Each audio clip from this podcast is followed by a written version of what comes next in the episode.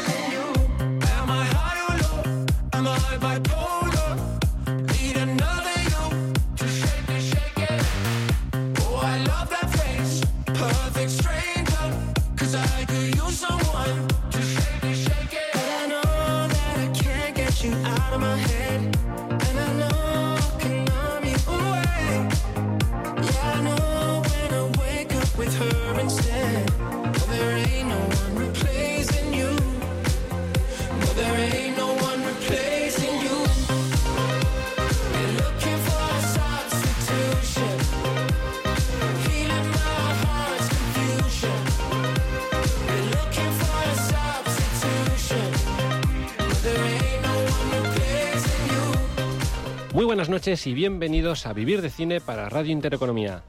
Soy Sergio Álvarez y vamos a hablar de los estrenos que más nos han gustado en este pasado 2023, un año cargadito de cine, de polémicas por retrasos debido a las eh, diferentes huelgas que han sucedido en la industria cinematográfica americana y por consiguiente como una pieza de dominó en el resto de industrias del mundo, incluida eh, la nuestra.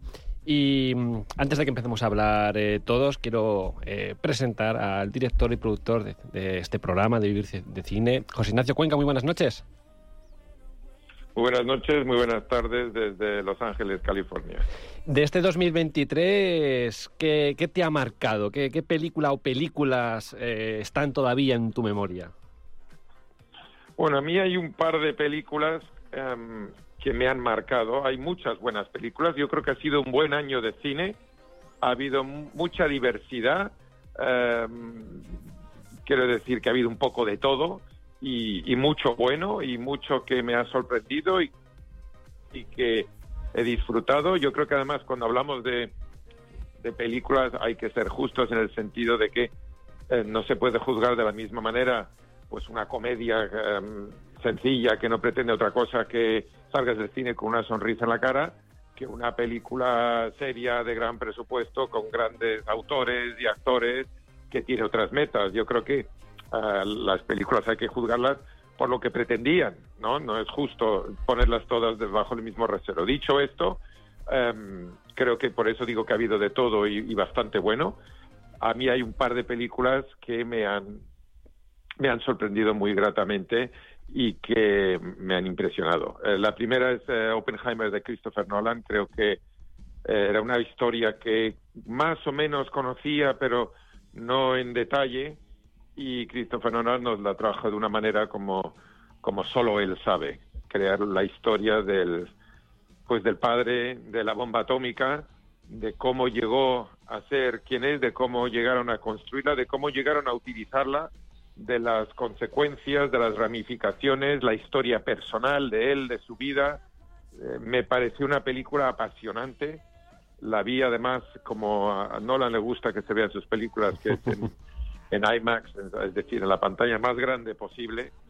Y, bueno, aparte de tener un maestro detrás de la cámara al que he tenido la suerte de entrevistar y conocer personalmente, incluso con motivo de esta película, pues el reparto de actores es, de primer nivel, con un Killian Murphy yo creo que fantástico como Oppenheimer, y bueno, pues Robert Downey Jr., etcétera, Matt Damon, Emily Blunt, eh, es un, es repartazo para una película que toca un tema muy serio, que, que es verdad, y que invita a la discusión, invita al debate, invita a la reflexión. Es de esas películas que sales del cine no solo impresionado por lo que acabas de ver, sino que con ganas de hablar de ello, con ganas de decir, bueno, esto al final que es una buena cosa, este hombre tal, porque como los grandes cineastas hacen, em, plantean las, las historias de manera que también dejan parte de la interpretación al público.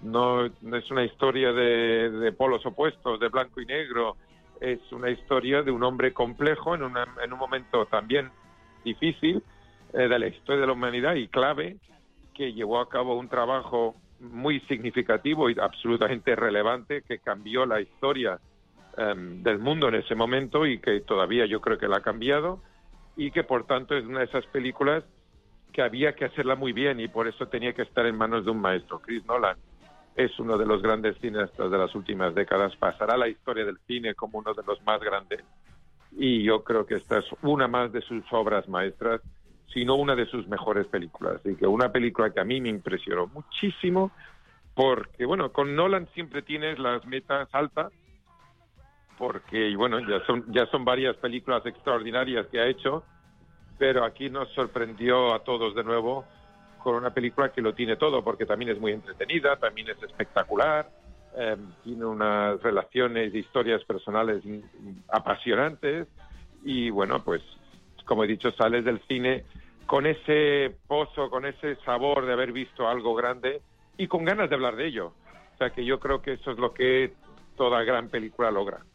Desde luego es que Christopher Nolan es de los mm, pocos cineastas que ya solo por su nombre arrastra en masa a toda la audiencia y ves una película como Oppenheimer y empiezas a ver, como comentabas, a todo su reparto y es que, claro, te quedas boquiabierto. A mí me recordaba el gran cine clásico que aunaba en una misma historia a casi todos los rostros conocidos de primera línea de Hollywood de por aquel entonces.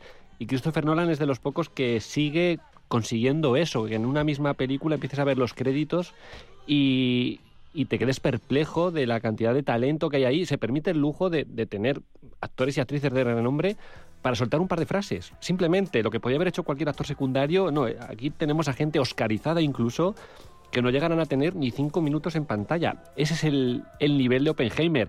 Y más allá de todo lo que comentas, que lo técnico de esta película también es, es abrumador.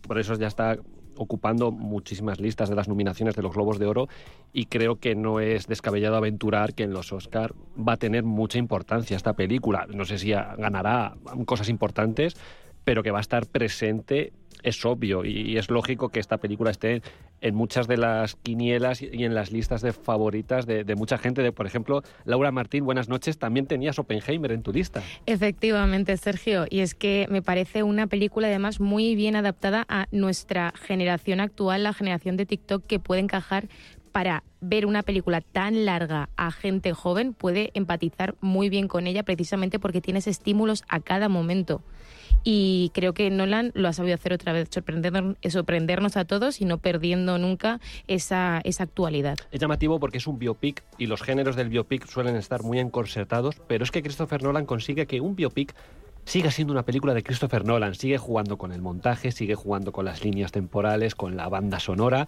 Tú la estás viendo y dices, vale, es una película de Christopher Nolan, aunque trate de un astrofísico. Es un, es un gran cineasta. La única queja que he escuchado a mucha gente es el blanco y negro y el color, que no termina de tener toda la, toda la, la lógica que él plantea, de lo inventado y lo no. Pero bueno, se le puede perdonar porque siempre le perdonamos este tipo de cosas a Christopher Nolan. y bueno, yo ahí no estoy de acuerdo no estoy de acuerdo para nada. hay un motivo detrás de por qué a veces utiliza el blanco y negro y a veces utiliza el color y, y, es parte del atractivo de la película, pero claro, Christopher Nolan es una persona que acostumbra a hacer las cosas a su manera y distinta a todos los demás y bueno, pues eso se, eso se llama creación, eso se llama arte y él es un artista, él es un cineasta creativo, él es un, um, lo que se dice en inglés, a filmmaker, no solo un, artesano o una persona que, que, cumple órdenes y que, oye, ha habido grandes directores que han hecho lo que le han dicho y lo han hecho muy bien. Eh, este es un creador, este lo hace todo. Produce, dirige, escribe, menos actuar, lo hace todo. Y, bueno, gracias, gracias que tengamos a cineastas como Christopher Nolan em, entre nosotros porque, bueno, porque recuerda a los grandes, a los grandes de antaño, a los Orson Welles, a los, bueno, no Billy Wilder, a los, los, pues, los que hacían de todo y, lo hacían todo bien. Entonces, Christopher Nolan, yo, yo le admiro muchísimo. He tenido, como he dicho, la suerte de, de, hablar con él con motivo de esta película. Además, moderé una rueda de prensa con los cuatro actores principales con Killian Murphy, Robert Downey Jr., Matt Damon y Emily Blunt, justo antes de la huelga de actores.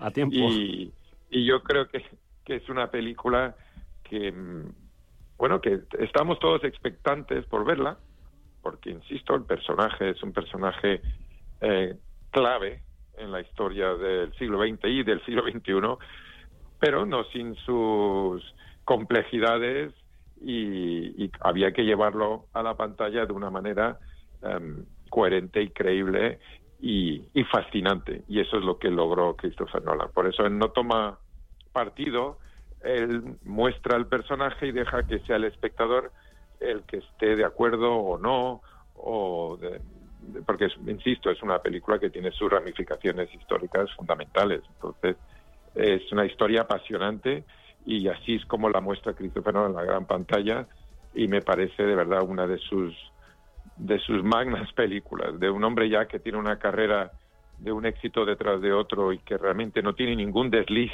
en su carrera, y eso se puede decir de pocos, incluso de los más grandes. Y bueno, yo creo que no solo esta no es un desliz, sino que es una de sus mejores películas. Y además Oppenheimer, personaje eh, bastante moralmente bastante debatible y que bien interpretado por Cillian Murphy. Posiblemente, pues no sé si el papel de su carrera, pero desde luego es el que seguro que le va a llevar a la ceremonia de los Oscars. No sé si para recoger la estatuilla, pero como nominado, es que yo estoy seguro de que va a estar. Bueno, Cillian Murphy ha, trabajado varias veces con Nolan, em, pero siempre en papeles secundarios. Y bueno, esta ha sido su oportunidad de demostrar que, puede llevar el peso de una película. El póster de la película es su cara, es él. y ahí están Robert Downey Jr., Matt Damon, etcétera. Y bueno, el que lleva la película, el protagonista, uh, Oppenheimer, es Killian Murphy. Así que me parece una interpretación extraordinaria bueno, al nivel de la película, que es extraordinaria. Eh, gran elección, desde luego, eh, José Ignacio. ¿Y cuál era el otro título que, ¿Qué te ha marcado en este 2023? Bueno, pues em, curiosamente eh, podría prácticamente calcar lo que he dicho de esta película al bar de la siguiente, porque es Killers of the Flower Moon de Martin Scorsese, que de nuevo es la película, una gran película de uno de los más grandes cineastas, no ya de las últimas décadas, Martin Scorsese lleva cinco décadas haciendo obras maestras pero esta es una de sus, en mi opinión, de sus más grandes. Mm, la película eh, cuenta una historia que yo desconocía hasta que la vi, eh, la historia trágica de la comunidad Osage en, en Estados Unidos y en concreto en Oklahoma, cómo se descubre petróleo em, a finales del siglo XIX, comienzos del siglo XX, donde ellos están y luego cómo empiezan a, a desaparecer y los crímenes que se cometen y todo esto me parece una película extraordinaria con de nuevo con otro repartazo espectacular con Leonardo DiCaprio, Lily Gladstone y Robert De Niro en los papeles principales. Estoy seguro que van a estar nominados y ahí también va a haber premios. Y, y bueno y detrás de todo ello. Y también por cierto un elenco de, secundarios de lujo. Mm, como Brendan Fraser, que ganó el Oscar el año pasado y aquí acepta un papel pequeñito, como Jesse Plemons. Bueno, todo el mundo, le pasa lo mismo que con Nolan, que todo el mundo quiere trabajar con ellos, todo el mundo quiere trabajar con Scorsese porque sabe que va a hacer algo, algo grande. Y esta es de sus películas más grandes. A mí, em, esta me sorprendió aún más porque no conocía casi nada de esta historia y, y me quedé durante las más de tres horas de metraje, cerca de tres horas y media creo, que dura con los ojos pegados a la pantalla, eh, fascinado, uh, por momentos um, indignado, porque la historia también tiene su crueldad y tiene su, su parte que es, que es trágica, y sobre todo impresionado por la obra de otra obra maestra más de uno de los más grandes de la historia del cine, como es Martin Scorsese. También tuve la suerte de moderar una rueda de prensa con, con todos ellos, con, con Scorsese, con DiCaprio, con Lily Gladstone, con Robert De Niro, con Jesse Plemons, que para mí, bueno, ha sido un momento muy especial en mi carrera, el poder um, participar en algo así y, hablar con, con, cineastas y con actores de este calibre. Me parece otra película extraordinaria.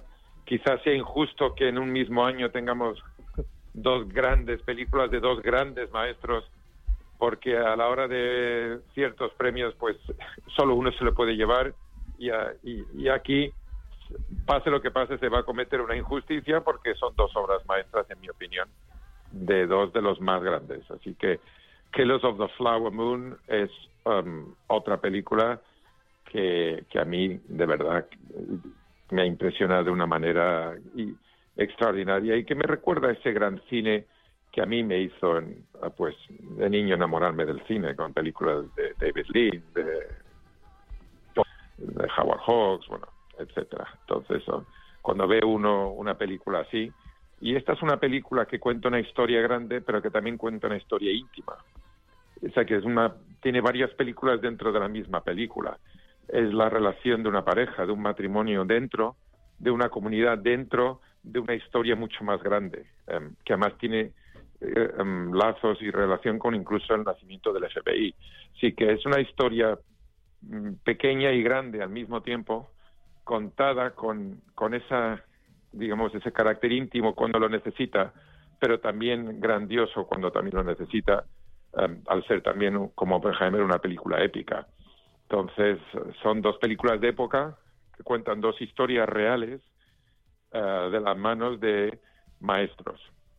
Entonces, para mí, um, es que es muy difícil escoger, ¿no? Cuando las películas que más te han gustado, yo no digo que sean las dos mejores películas del año, ni digo que sean um, las que merecen ser destacadas, son dos películas que a mí personalmente me han impresionado muchísimo y que me han sorprendido y que um, me, bueno, me recuerdan al gran cine del que me hizo a mí enamorarme del séptimo arte. Entonces, cuando vemos obras así de maestros como, como Scorsese o como uh, Nolan, pues um, a los que amamos el cine decimos eso. Salimos del cine con, es, con ganas de hablar de estas películas, con ganas de verlas otra vez, porque claro, cada fotograma es una obra de arte, cada, cada escena eh, cuando a mí personas me han dicho, esta es un poco larga, digo, pues que a mí no se me hizo larga, es que yo qué cortaría de ahí si es todo perfecto. Entonces, eh, las películas no son largas o cortas, yo creo que dependiendo de su metraje, son largas o cortas dependiendo de cómo tú te sientes al verlas. Yo he visto películas de 70 minutos que se me han hecho larguísimas y he visto películas de cuatro horas que ojalá tuvieran otras cuatro más. Entonces, eh, yo estas son dos películas que a mí, además he tenido la suerte y el privilegio de poder participar en ellas entrevistando a las personas que las han hecho, pero o moderando las ruedas de prensa, pero aparte de eso, uh, son, son dos películas que a mí personalmente me han, me han impresionado muchísimo. Y, y bueno, cuando se dicen esas cosas de, bueno, el cine ya no es lo que era, bueno, ahora mejor lo ves en cine y ves una como Oppenheimer, uh, es cuando te das cuenta de, no, el cine es el cine y el gran cine siempre será el gran cine. Y, debe, y, y hay que verlo como hay que verlo, la gran pantalla Completamente de acuerdo, José Ignacio. También coincido contigo en esta película. Es también una de mis favoritas. Y la verdad es que Scorsese ha demostrado que sigue estando en plena forma. Así que, no sé. Eh, y efectivamente hay que ir a verle el cine, por supuesto. Y yo tuve que ir sola porque nadie quería acompañarme a ver esta película de tres horas, pero bueno, se disfrutó igualmente. Cambia de amistades si nadie quiere acompañarte a ver a Scorsese al cine, ¿vale? Más allá de que luego la peli te guste o no. Eh, pero Scorsese y cine, o sea, ¿qué más se puede pedir? Completamente. Pues, eh, José Ignacio... No se puede pedir más.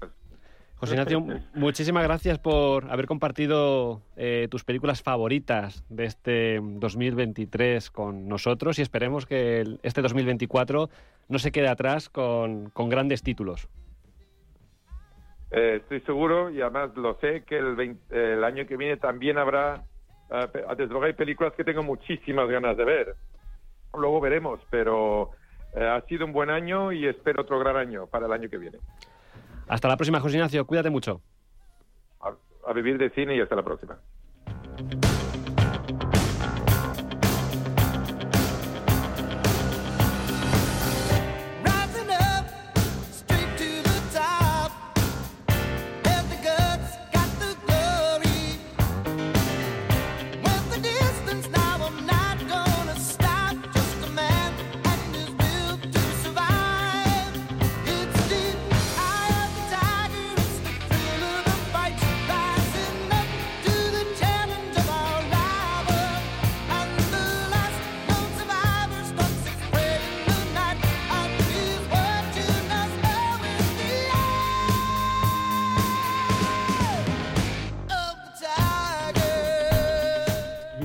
También está con nosotros Enrique de la Genriteca. Muy buenas noches. Hombre, muy buenas noches. Vamos a hablar de nuestras pelis del año, ¿o qué? Pues sí, vamos a ir cerrando listas, que Sí. cuando ya los años llegan a su fin es lo que toca. ¿no? Igual que cuando llegan los Oscars hay que hacer quinielas, Sí. cuando terminan los años hay que ir haciendo listas de lo mejor y de lo peor. eh, Pero siempre se te posible. olvidan cosas, ¿no? Y Yo, de hecho, cuando me he puesto a repasar un poco lo que más me ha gustado del año, que a veces se me había olvidado, digo, pues tanto no me habrá gustado, eh, digo, ah, que esto ha sido este año. es que ese es el tema. No es que no te guste, es que hay cosas que no que las las ubicas ya en este año. desubicadas. eh, como Sí. esto hacía calor cuando lo vi. No, todavía hacía frío, pero claro, fue no fue el frío del año pasado, fue el de principios de año. Entonces ya es un cacao mental Sí, es complicado. que ya se te, se te escapan. Y también con los cambios de estrenos, me acuerdo el año pasado Exacto. que Enrique trajo la del Triángulo de la Tristeza y eh, se estrenó al final, eh, Este el, el- el- no, en 2024, en 2023. Sí. Y luego ahora yo, yo iba a traer el libro, el libro de la, bueno, le- el libro de las soluciones de Michel Gondry y también eh, la han pospuesto hasta enero, o Pobres criaturas de Láncimos, todo eso. Mm. Al final, Al final eso sí que te va trastabillando todos los planes y ya, claro, ya cuando valoras la película ya no sabes dónde incluirla. En el año en el que se estrenó en Estados Unidos, en el año de producción o cuando llega a España, ahí sí que hay a veces un poquito de... y si ya es indie ha pasado por festivales, igual se estrena un año después o dos. Lo mismo, Como pasó con Malnacidos. O te va a una plataforma con suerte y, que la durante Mm. poco tiempo. Mm. Pues Enrique, ya que he empezado contigo, cuéntame, ¿alguna película que este año... Yo este año estoy raro, marcado? ¿sabes? Yo suelo ser muy de cine comercial, pero este año estoy muy raro. Yo también, fíjate, de hecho las que he incluido de cine comercial es como, bueno, porque, No sé. porque si no meto eso a lo mejor no meto nada. No sé si porque he visto mucho cine o porque estoy un poco gafapastoso este año, más denso, no sé. Estás intensito. Estoy intensito, no sé. Estás- Fueron muchos días en Sebastián y me ha estás- marcado, me ha marcado el año. Estás en modo filming. eh. Total. Bueno, pero vamos a ser buenos. Vamos a empezar con una mm, palomitera, hombre. La Misión Imposible, por supuesto. Misión, en Misión. Imposible 8... Misión Imposible, Sentencia Mortal, que el que puso el nombre podía trabajar en Antena 3 perfectamente. Parte 1. Y, y el título, pues, es verdad que en inglés queda mejor. Lo de Dead Reckoning. Sí, la verdad es que sí. Queda en inglés mejor. tiene más La fuerza. traducción le tenía que haber dado una vuelta aquí en España. Bueno, pero, fíjate que si les dan muchas vueltas podemos traducir. pero es que Sentencia Mortal suena a película de Antena 3 de por la tarde. Sí, sí, la de sobremesa. Hombre, no, no sé. Pero bueno, en general es una película muy sorprendente en el sentido de que parece que una saga de estas se va a agotar.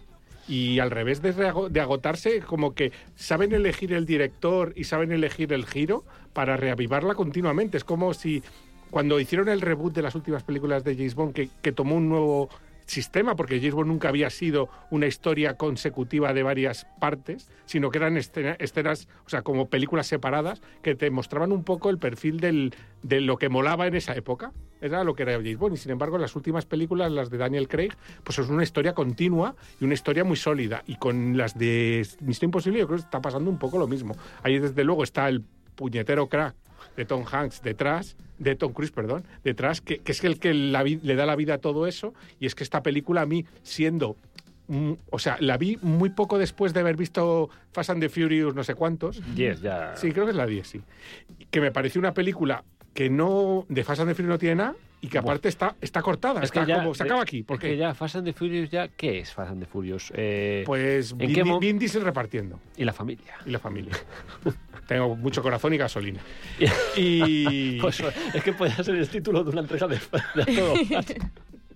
Pero en, en- en general es, es como comparar lo que haces bien y lo que haces mal. O sea, una cosa que vende, las dos cosas venden, pero, pero ¿cómo está reavivando Tom Cruise el cine con películas como La, Maverick? la industria le debe mucho a, a la figura de Tom Cruise a la hora de abordar estas producciones y de, y de cómo comercializar el cine como un gran negocio, como algo artístico, como algo entretenido, como lo que eran las grandes películas de los 80, que tenían magia y arrasaban a la gente, pero con, las con los días que vivimos ahora. Mm, Y con Maverick ellos y, se ha visto. y- y- y Paramount están haciendo en eso muy bien. Llevan tres, cuatro películas seguidas entre los, los Screams, los, los- el Maverick, eh, Dragones y mazmorras, que no la he metido pero por un pelo, y, la de, y estas de Misión Imposible, están trayendo un cine espectacular que no es lo mismo verlo en casa Mm. para que vayas al cine a verlo. Además, es un cine que estábamos un poco huérfanos de ello porque lo había acaparado, no en el mal Marvel. sentido, el Marvel o el cine de superhéroes en general. Y, eh, y digo que lo ha acaparado en el mal sentido porque no es que lo haya robado y es como, ja, no lo suelto, sino que el resto de estudios, pues o no querrían meterse en ese jardín sabiendo que no es lo nuestro, no vamos a intentar ganarles en lo suyo, y que a lo mejor el público, pues si no era en Marvel o en el cine de superhéroes, no le apetecía verlo en otro tipo de películas. Entonces sí que ha habido unos años como de ostracismo en el que si querías ver eh, este cine de aventuras tan, tan mágico de los 80, te tenías que verte una de Marvel, porque lo, lo demás no cumplía, o ya sea como película, como taquilla, o como lo quieras ver.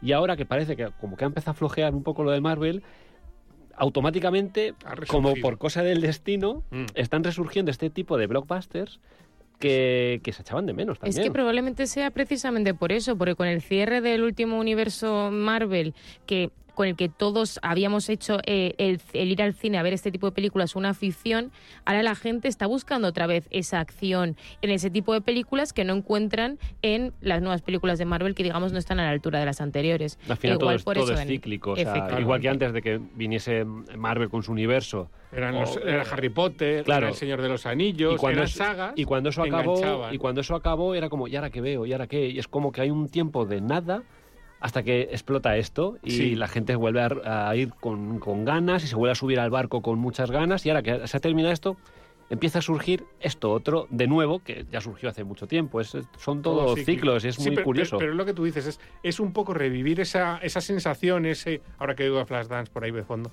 ese, ese- ese momento ochentero, eh, pero, pero actualizado, porque es verdad que va mucha gente, mm, digamos, mayor, pero también mucha gente joven y ha disfrutado muchísimo. De Maverick disfrutó mucha gente, pero de películas como Dragones y mazmorras y películas como mm, las de Misión Imposible disfrutan como locos. O sea, es que les encanta. y Misión Imposible que es una franquicia extensísima desde los 90 eh, lleva ahí Hombre, como película y como serie, Bueno, como yo me acuerdo ya- de verla repu- repuesta en los años 80 de- en una serie de los 70.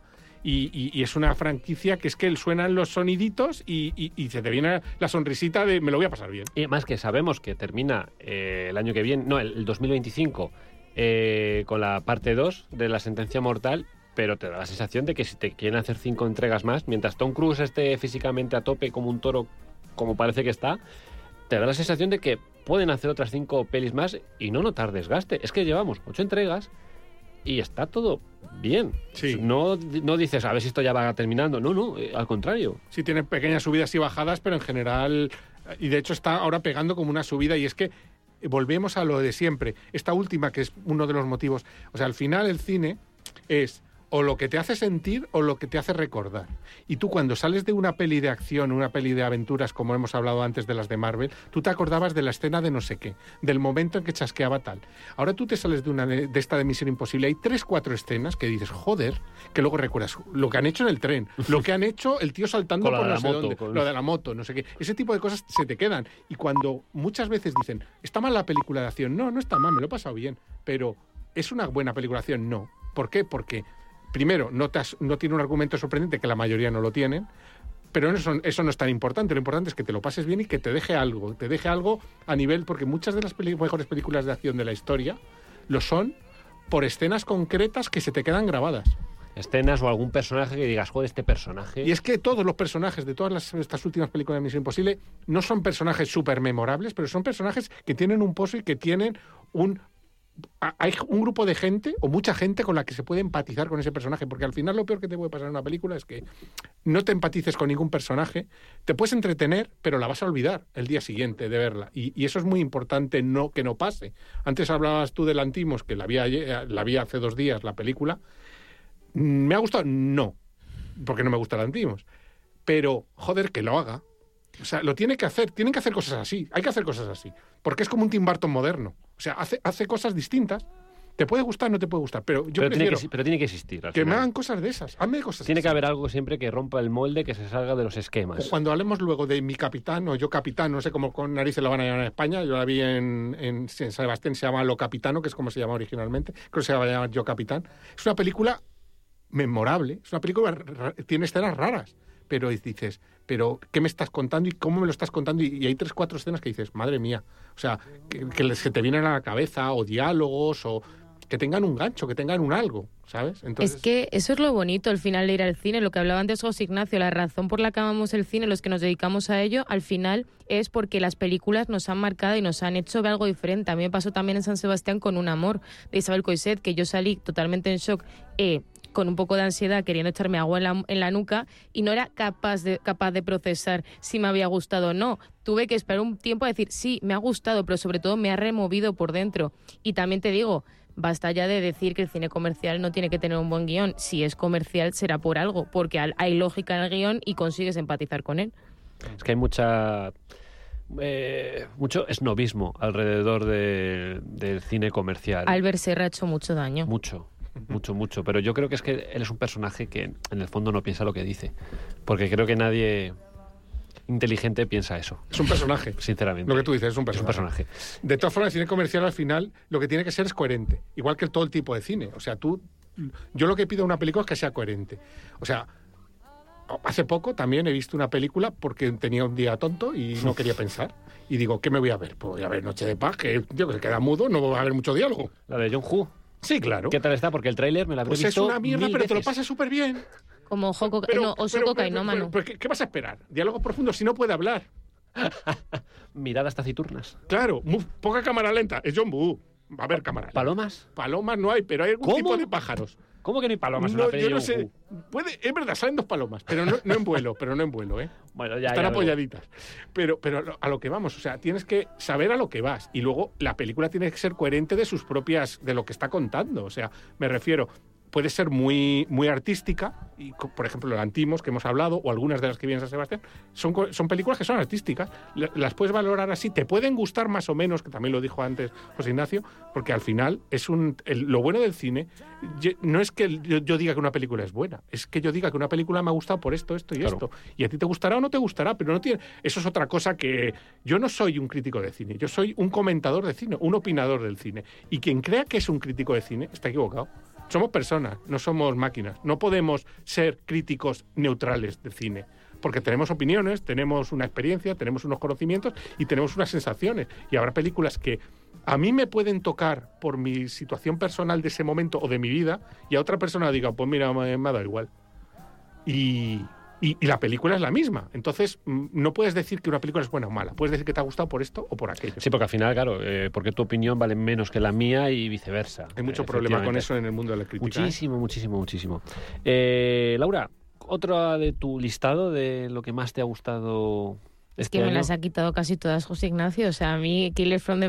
O sea, no, Asesinos de la Luna y eh, Oppenheimer han sido dos de mis favoritas. Pero bueno, otra, hablando también de cine español, ya que he presentado un amor, Criatura, de Elena Martín Gemeno, que es que me parece que ha sido un salto brutal que ha dado el cine español para decir, hola, también podemos hacer un cine diferente e innovador. Mm, eh, Cómo habla Elena de los propios tabúes sexuales de una manera tan cercana como tan familiar y hace que tanta gente pueda sentirse eh, mm, sentir empatía con la propia película. A mí me dejó loca en Cannes.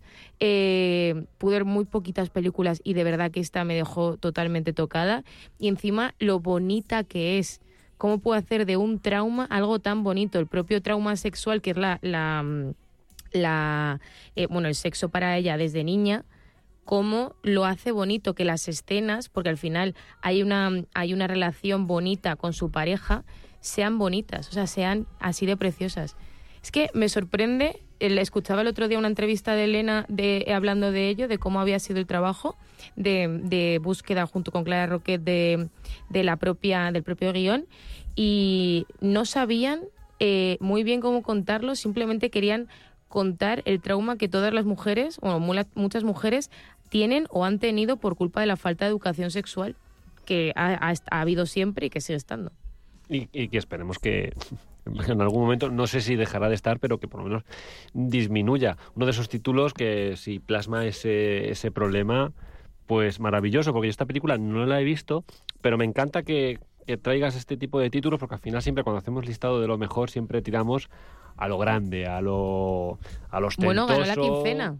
Ganó la quincena de realizadores en Cannes. En Cannes. Sí. Y poca broma también con el Festival de, de. Cannes. Pero luego a nivel eh, público, pues tampoco sé si será la típica película que, que ha arrasado, no ha arrasado, pero que ha sido un éxito comercial, que ha llegado a mucha gente, que, la- que más o menos está en el imaginario colectivo. Son esos títulos que, que a nivel académico tienen mucho prestigio y luego a nivel público no tienen mucho recorrido porque o, o no son fáciles de ver o no son para todo el mundo. Entonces que al final que se traigan a lo mejor del año me, me parece fantástico, que haya cabida para todo, porque al final siempre tiramos por lo fácil o, o- o por lo lógico, ¿no? Que es como los, grandes estrenos, ¿no? Yo al final me dedico a la distribución, eh, sé lo que es distribuir cine español.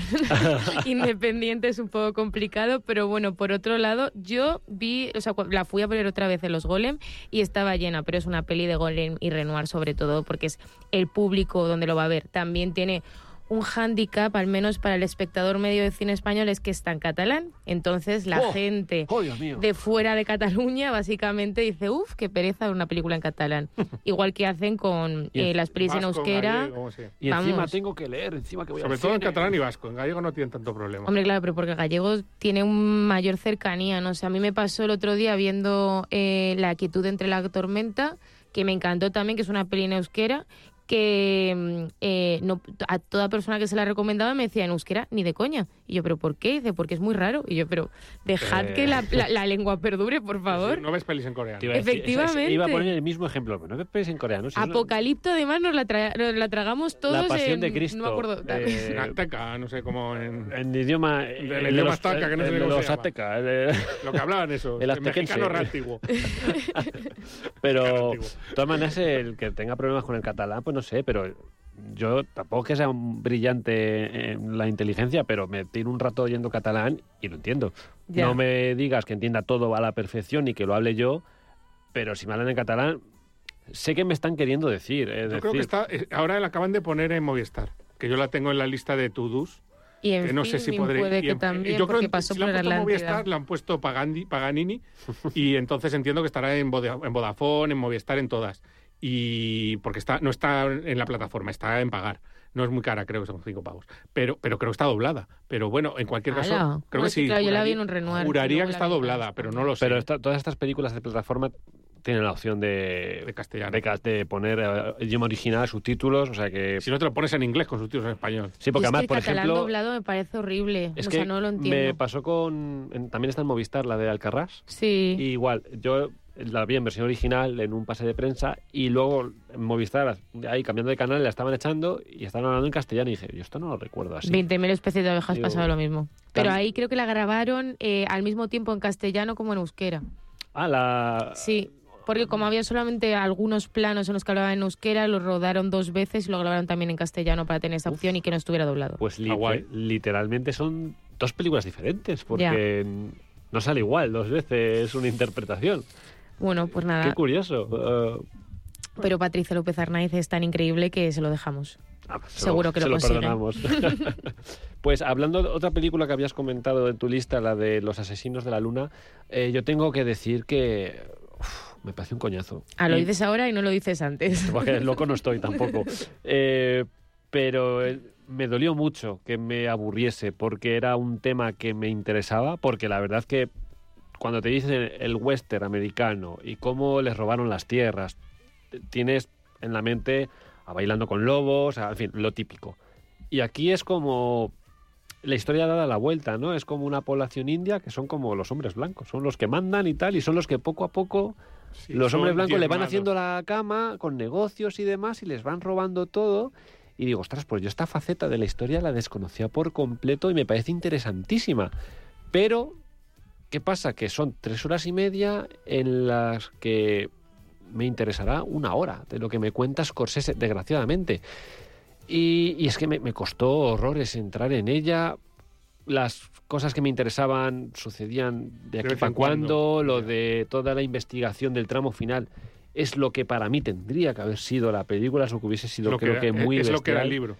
Y luego, pues me fastidia que sea Scorsese, que sea De Niro, que sea DiCaprio, que Mm. sea Brendan Fraser, que sea Sí, toda pero- esta gente y diga, eh, pues no me está gustando. O sea, me, me dolió muchísimo, muchísimo. A mí me gustó muchísimo, eh, más que el irlandés, y eh, no si la ves desde fuera... ¿eh? No al irlandés no me, no me pareció tan horrible, pero en esta decir que la gente no se durmió en el cine, me pareció que estaba mejor. Pues sería buena hora, a lo mejor a las cuatro y pico y todavía... Había también la Pues comida. en mi había sí que había dos o tres que se durmieron. Pues eh, a mí me gustó mucho y además es que si lo ves desde fuera es otra vez Scorsese hablando de mafias, aunque no sea la Mm, lo mafia mismo lo de uso siempre, es que lo mismo exacto, siempre. pero lo hace muy bien, lo hace Sí. tan bien. Pero no hagan siempre lo mismo. Eh, Bueno, aunque lo hagas pero bien. si lo haces bien, Ya, pero bueno, pero yo no hago yo no como tortilla todo el día, aunque se me den bien las tortillas. Pues esto está igual. O sea, si eres un gran cineasta, haz cosas distintas. No cuentes la misma historia con. Ahora, ahora lo voy a contar con gente americana durante. eh, con caso New York. Ahora lo voy a contar con mafiosos. Ahora con indios. Pues, pues sí, bien, ¿no? Que, que está bien, que, que no es. O sea, no me parece mala película. Me parece buena película, pero es Scorsese. Quiero más de ti, tío. No espero eso de ti. De hecho, una, una cosa que me ha dado más. mucha rabia es que me ha, me ha dado la sensación de, no sé, tras las cámaras le he visto desganado en esa peli. yo Eh, no, o sea, yo le he visto en el TikTok de su hija y no tiene más ganas que nunca de, de sobrevivir, de seguir ahí, ah, vamos.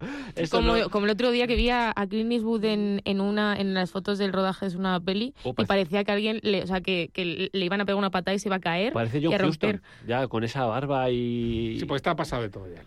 Pues ya Clint Eastwood, eh, puede hacer lo que quiera. Ya, no, no, no, pero. Pero. Scorsese en esta peli yo tras las, tras las cámaras a nivel puesta en escena, coreografías, lo he visto muy planito. No, no me da la sensación de, de ese Scorsese con fuerza, con ritmo, con pulso, Mira, que la- te deja... Gas on New York, por ejemplo, las escenas que hay de Gas on New York, el montaje de esa el película. montaje de Gas on New York es una locura. el- bueno, uno de los los, nuestros- personajes de Gas on New York es una locura. Aquí es que hay cantidad de panolis. En esta película hay cantidad de panolis. DiCaprio Empezando por DiCaprio. DiCaprio Su un- mejor actuación. Yo me acordaba de vez en cuando del cartel que pone. El mejor actuación. Bueno, será de este año. Porque, no sé, o sea. La pero mejor sí, actuación de Pero sí es súper plano. Yo estaba esperando que cambiara en algún momento. Es súper plano. Es como un pano, o sea, un pringao que se deja manipular por el otro y digo, en algún momento tendrá un poco de personalidad. Pero vamos, mm, no voy a entrar porque no sé. Me gustó gente- más Brendan Fraser los cinco minutos que Sí, sale. y eso que iba puesto o algo, porque eso estaba como fuera de sí, tenía los ojos ahí, había inyectado sangre ese hombre, ¿qué le pasó? Estaba, acababa de colocar el Oscar en casa y venía muy... Yo creo que le dijo que no sales, que no salgo. ¿Cómo? ¿Cómo? que no salgo? No, el papel es, es brutal, el de Brendan Fraser, que muchos decían que era excesivo, y es que la película, pero al final es, es, es el tipo de papel que siempre hay alguien en una de Scorsese que tiene ese papel, Sí, del zumbao que, que dices, este no es normal. el Y, que está pasado de rosca. Y luego es lo que tú decías, el- eh, pega el giro, el libro no está desde este punto de vista. es de otro punto de vista. Pero al final le gusta contar la historia desde el punto de vista de los malos. Es que es lo que le gusta y es lo que también le atrae al público, yo creo, muchas veces. ¿eh? Hecho yo el primero que prefiero que me lo cuenten desde. no- o sea, un personaje santurrón tampoco. Me gustan los personajes. o sea, si, si tiene que ser en uno de los dos lados de la balanza, es más interesante el malo. Sobre todo si el malo no es malo siempre. O si tiene motivos, o hay algo ahí que rascar. Bueno, igual está intentando reconciliarse con el, el irlandés, tampoco era realmente el malo. Era también un pobre pringado al que le engañan para convertirse en malo. Aquí al final eh, DiCaprio Es un pringao. mm, es un pringao, pero también hace cosas malas. Es más, yo me quedé con ganas de ver más a, a la mujer, a Lily Gladstone. Eh, Me parece que su personaje está súper poco desarrollado, pinta muy bien al principio, parece que va cogiendo fuerza y de repente me la ah, inu- inutilizan y aparte no se ve nada de lo que consigue. Son dos escenas.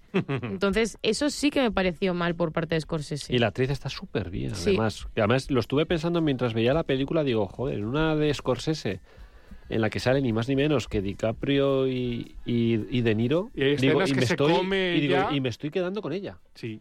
Que no la conocía de otras películas ni nada, digo, me estoy, me- se me está quedando más en la retina ella con su actuación, con sus frases, con su manera de, de interpretar, que con los otros dos Con gigantes. su expresividad corporal y facial. Más Mm. que. Porque tiene algunas frases, pero es más lo que expresa Sí, ella en y sí cómo misma. mira, ¿no? Esas Y miradas. Desde la primera escena, cuando le dice, porque soy muy guapo, no sé qué y tal. Ya desde la primera escena dices esta, y, y es verdad. Es verdad también que, que llega un momento pues que ella misma mm, se da cuenta de todo y le da igual.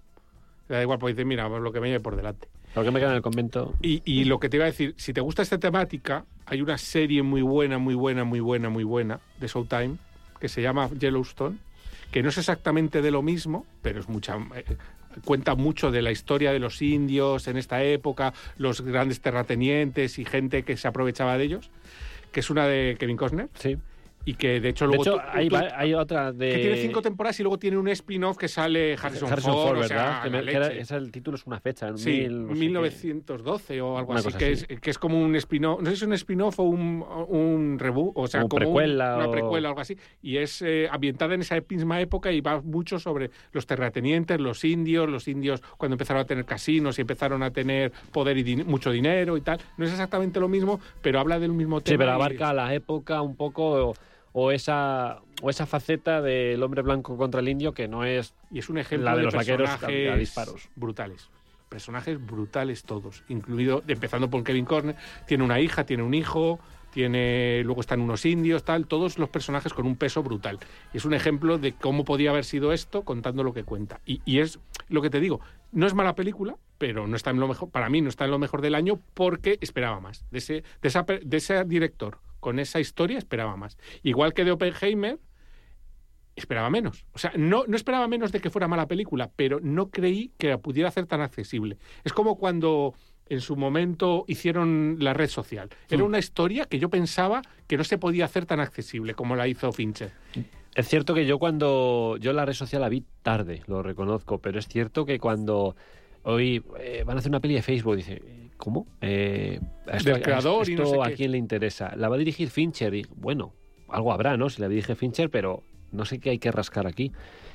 Y a raíz de empezar a leer críticas y tal, dije, pero de verdad, ¿es tan buena? Es una peli del el tío que hizo Facebook. Y joder, si es buena. Es, es una cosa que te engancha y no te suelta nunca. Nunca, nunca. Es alucinante. Lo bien hecha que está para... Es que, es que Fincher es como decía aquí el compañero... eh, hace una película, un tío leyendo el BOE y yo voy. Bueno, luego hace una película de un eh, de un francotirador y tampoco está- ha salido tan bien, ¿eh? The Killer, ¿verdad? No te... A mí no me encantó, ahí sí que me perdió. Era súper contemplativa, no pasaba nada. Yo no sé, te entendía por qué estaba haciendo John Wick, eh, pero sería. O sea, John Wick no sería, ¿vale? John Wick. John Wick, eh, John Wick, pero pensando mucho. Efectivamente. No, eh, realmente lo que intenta hacer es una especie de... A mí me recordó mucho a las películas, eh, la de... No, no me sale ahora el nombre, la de- pero es al final un asesino implacable como que por lo que le pasa se va humanizando.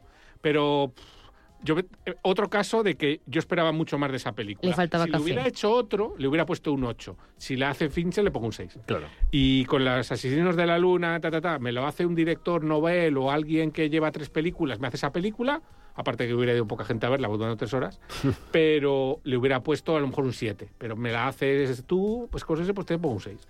Pero, pero- pero no por nada, sino porque espero, o sea, esto ya me lo has vendido. Sí, porque tú sabes quién está detrás y se exige algo en consecuencia al final. Es como cuando hay algo de Spielberg, se, se exige un mínimo. Claro, si tú me haces de. Fabelman, pues zasca.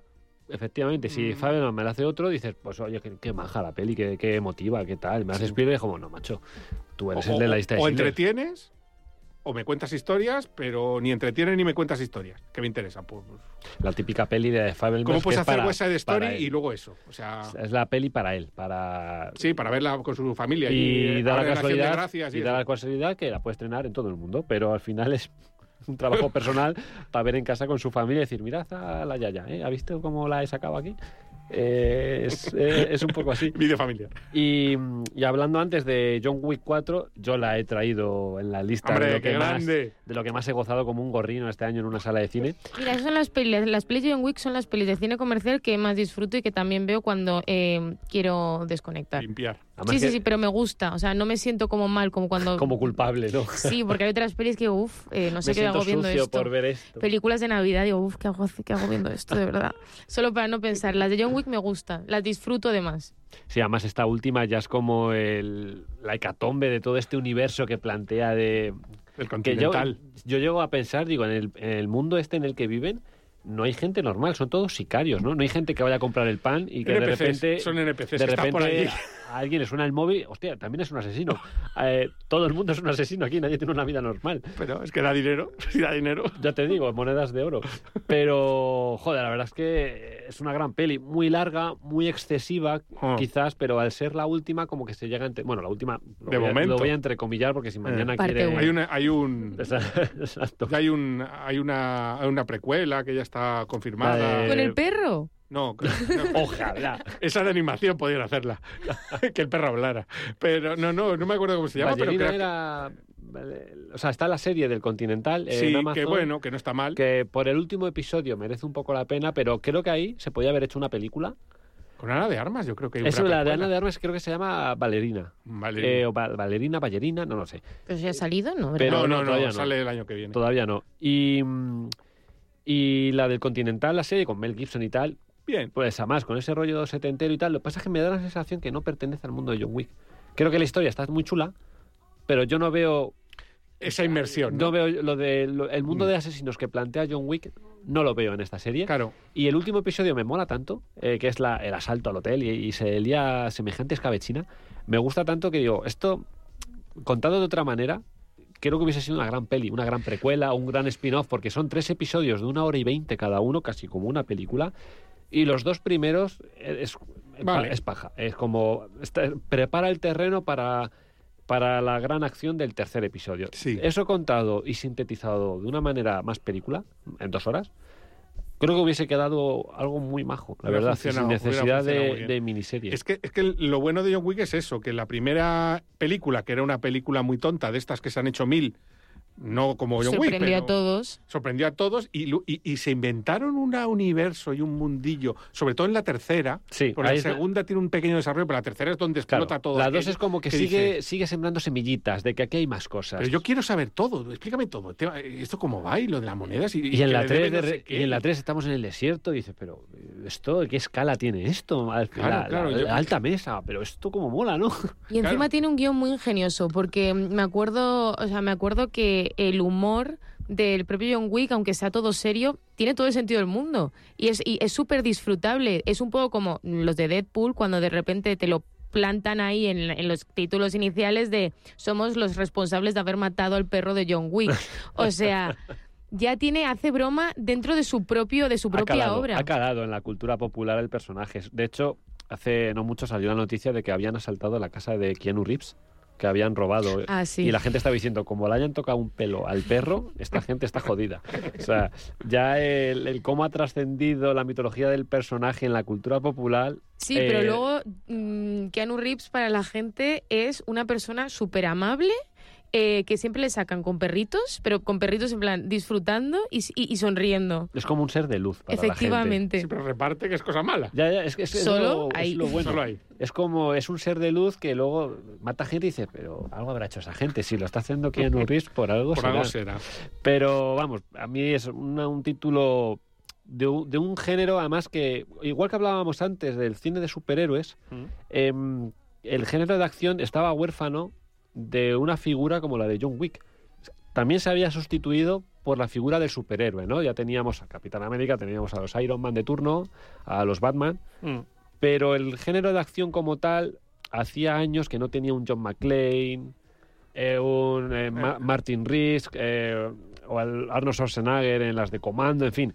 Ese, ese héroe de acción Puro y duro, que no tiene pliegue. Un que- John, eso, John McClane, esta gente. Y, y había años y años y años que no se tenía algo así, porque no cuento un poco los transportes de Jason Statham, que podrían entrar ahí, pero creo Eso que... terminaba por ser cansino, pero creo que era por Jason Statham, que es como muy... Y también las pelis. O sea, la primera, la primera es muy divertida, pero creo que las secuelas son horribles. En cambio, John Wick al final, con cada entrega, ha ido solidificando la, la figura del personaje y al final John Wick es ya icónico. Es el ya- icono de además, su época. Ya ves a alguien con un traje negro y heridas en la cara y es John Wick. Entonces ya también la imagen ha trascendido en la cultura popular Sí. y me alegro. Me alegro porque el cine de acción eh, creo que añoraba que lo abanderase un personaje así, eh, la verdad. Y es algo que siempre me ha dado mucha pena, porque eso, el género de, de superhéroes aunado, o sea, se, ha, se ha apropiado de, de- de géneros al final y, y de figuras de, Sí. de acción. Y ahora ya se ha ido liberando un, un poquito todo. Y, y pasa que ahora mismo con John Wick no veo un sustituto. Eh, no me parece que en el horizonte haya algo que, que les pueda sombra. tiempo, algo, algo inventarán. algo inventarán. Lo malo es que si inventan algo, te ibas a decir, ay, es como John Wick, pero, No es lo pe- mismo. pero no es John Wick. Pero de Fincher. Pero, pero de Fincher y no pasa lo, y no pasa lo mismo. Pues eh, chicos, vamos a tomarnos ya el primer descanso de la primera parte del programa y a la vuelta seguimos comentando qué más nos ha gustado del 2023. No se muevan.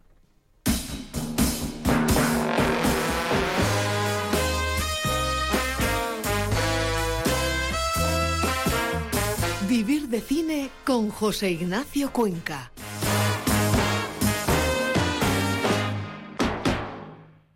Radio Intereconomía, la radio de las empresas. Nosotras en la Onda. Un espacio actual con diversos temas relacionados con nosotras donde se unen el diálogo, la sensatez y la buena música. Los sábados de 12 a 12 y media de la noche Nosotras en la Onda. en Radio Intereconomía. ¿Sabes dónde está la auténtica magia de la Navidad? En una sonrisa que te cambia el día, en compartir las palomitas más crujientes o en cogerse de la mano bien fuerte viviendo la emoción del cine en la gran pantalla de Cinesa. Esta Navidad, regala la magia del cine con las tarjetas regalo de Cinesa. Pídelas en tu cine. Infórmate en cinesa.es. La Hora de Miguel Ángel es un programa dedicado a la salud y la prevención de enfermedades. Con un lenguaje claro y sencillo, te explica cómo llevar una vida saludable. Todas las noches a la una y media de la madrugada en Radio Intereconomía.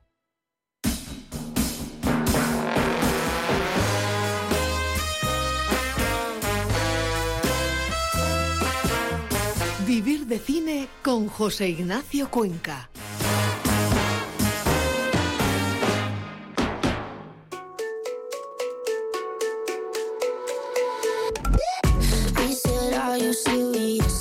But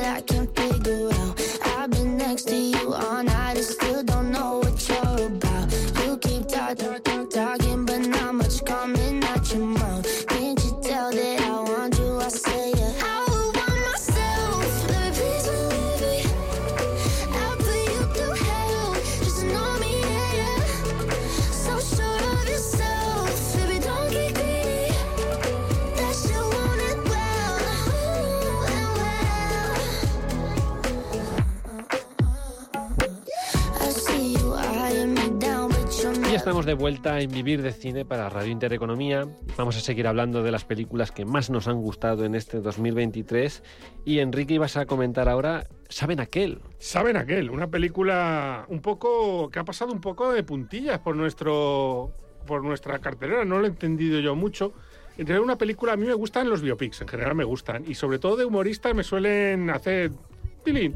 Y Eugenio me pareció un personaje interesante. No soy muy fan de su humor, es como un humor serio, es un humor diferente y es verdad que, que creó una, una, toda una, un, un nuevo modo de hacer humor, porque el humor después de la dictadura y demás era un humor como más absurdo, más picante, y él era como, como un, un abanderado del humor serio. Muy contenido. Muy además. contenido, con, con chistes que no eran muy buenos, algunos sí, algunos no, pero sobre todo era el tono y la forma en que los Pasa como con Chiquito, ¿no? Que los chistes son muy malos, lo que hace gracia es cómo los cuenta. De Claro. hecho, si tú cuentas un chiste de Eugenio, no tiene ni puñetera gracia porque no eres Eugenio.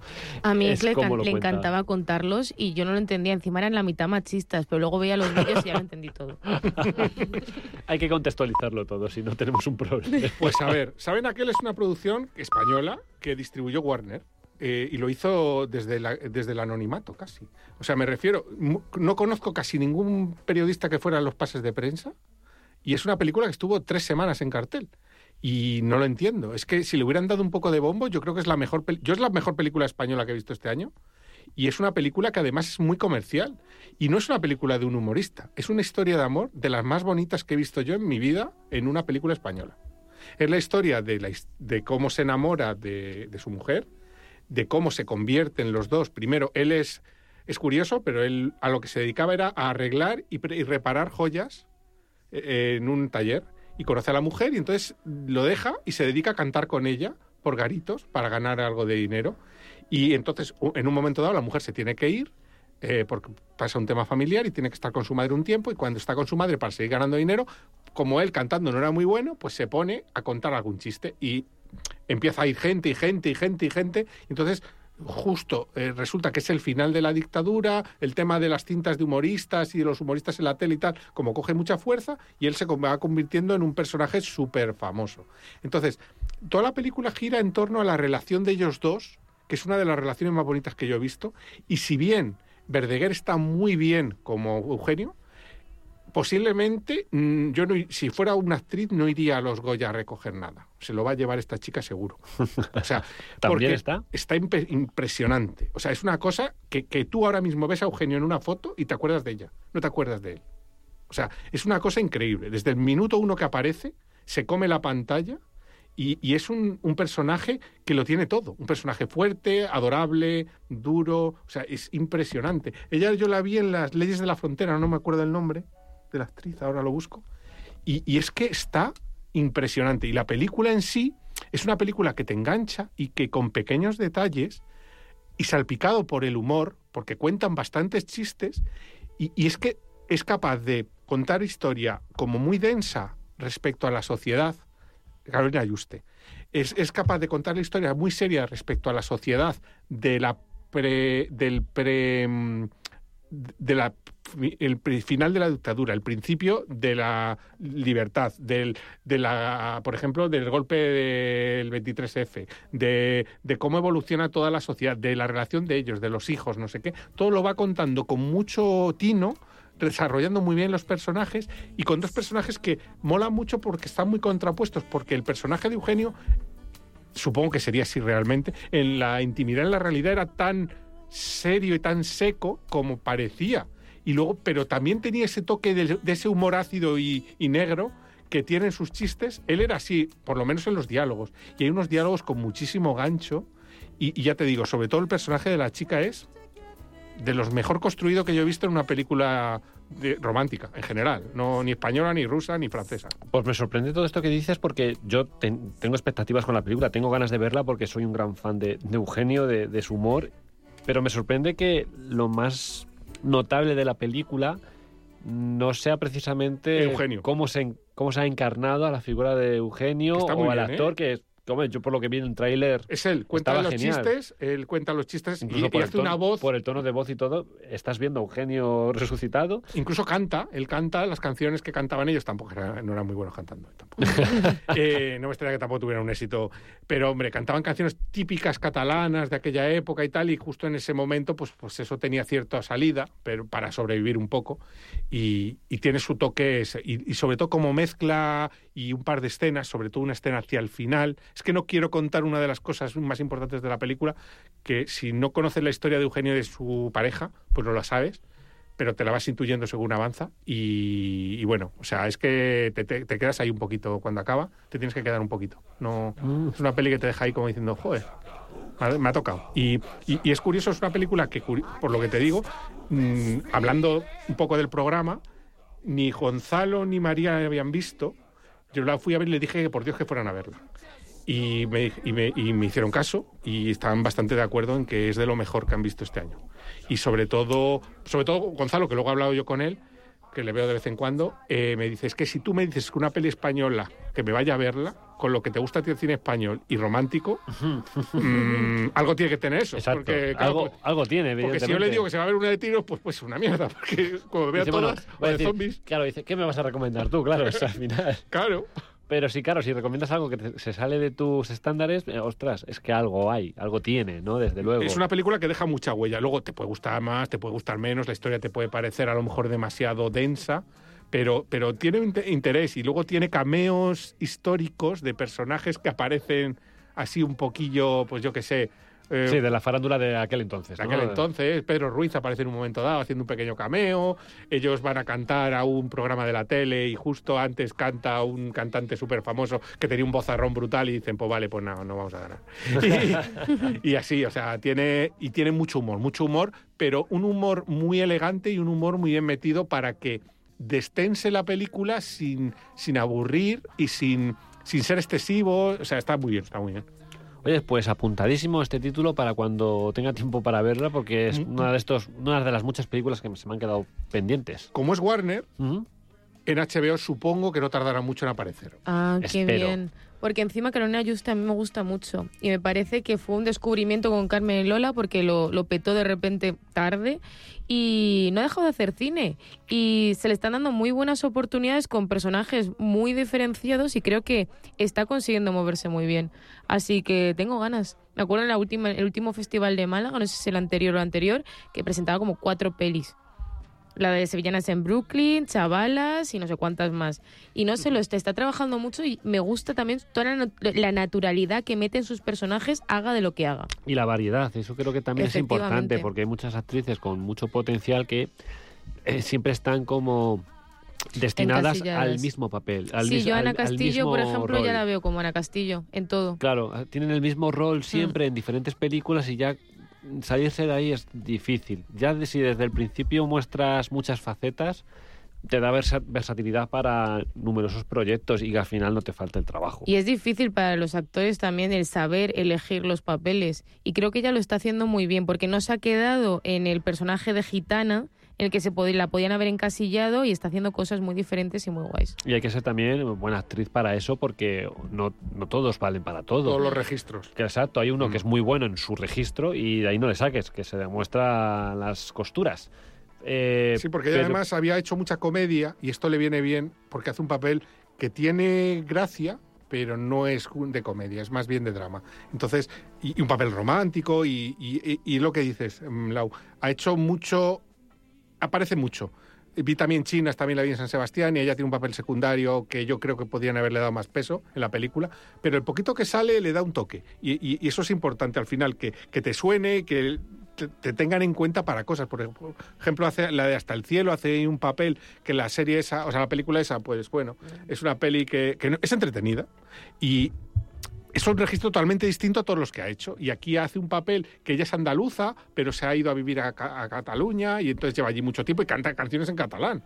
O sea, pero sigue teniendo esa gracia andaluza, el, el, digamos, el, el tirón con, el, con Eugenio cuando le conoce, y cómo la cautiva ella y cómo se va detrás y la intenta, y se intenta ligar y ella se va de dura y tal y cual, y, pero luego lo dulce que es, luego lo dura que es, luego lo, lo cómo le apoya a él, cómo intenta salir adelante ella, o sea, es un personaje como con mucha capa, con mucha, con, mucha complejidad, pero como que transmite mucho. Y ya te digo que precisamente a mí pues no es ni el género ni o sea sí me gustan los biopics en general pero de humoristas españoles no me traen especialmente. Y sin embargo eh, es que no es una película de un humorista español es la vida de una persona que se dedicaba al humor y un reflejo de una sociedad y un reflejo sobre todo una relación de una historia de amor Claro, no es la historia de cómo alcanzó la fama Eugenio y tal, sino de la persona. de la persona y cómo esa fama también le, le afectó a la vida y cómo la vida le afectaba para conseguir esa fama porque están interconectados Pues eh, muy interesante esta, esta recomendación que has incluido en esta en la lista de lo mejor del 2023. Y vamos a pasar con la siguiente. Laura, habías traído Te estoy llamando locamente. Efectivamente, encima eh, la vi tarde, no pude ir a las salas, pero me sorprendió la gran acogida que tuvo por el público. Aquí, en, eh, entre mis amigos eh, y, muchísima gente en redes sociales, cómo la, la defendían y, y me sorprendió descubrir que era una ópera prima. La vi en un evento de AMAE, la del sindicato de, de montadores, con el montador, y la verdad es que eh, es muy entretenida, eh, muy bonita y te deja con buen sabor de boca. La vi a las 12 de la mañana. Yo pensaba Buena que, bueno, sí, para luego tomarte algo, pero si me hubieran puesto un drama, si me hubieran puesto criatura, igual no lo habría disfrutado tanto. Yo a las 12 de la mañana necesitaba algo eh, fácil y, y me lo dieron todo. Es una comedia LGTBI sobre en, en, en Andalucía con, con Alba Flores, que también es un- una, una actriz que ha tenido que luchar para poder salir del, del el rol de gitana, de hacerlo, hacérselo siempre. Y pues que encima esta película ha tenido también muchísima crítica eh, hoy, en, bueno, ahora en 2024, eh, pero cuando se estrenó por culpa de, de hablar de, del colectivo y de cómo, de algo histórico que fue cómo salieron a las calles a, a defender eh, los derechos de, las personas LGTBI. Y incluso a Alba Flores le han llamado mm, bollera de mierda y de todo eh, por redes sociales por culpa de haber hecho este personaje. Y que a día de hoy sigan pasando estas cosas me, me, me parece terrible, pero que haya gente ahí apoyando y luchando por ello eh, me hizo ver cómo el cine todavía puede mover a gente a, a poder, a, a todo lo que estábamos hablando antes, que, que te marque, que haga algo por ti esa película. ¿Tú la has claro. visto? Todavía no la he visto. Me cautivó mucho su tráiler. Me, me transmitía buenas vibras. De, de- me va a calar, de- va a llegar bien.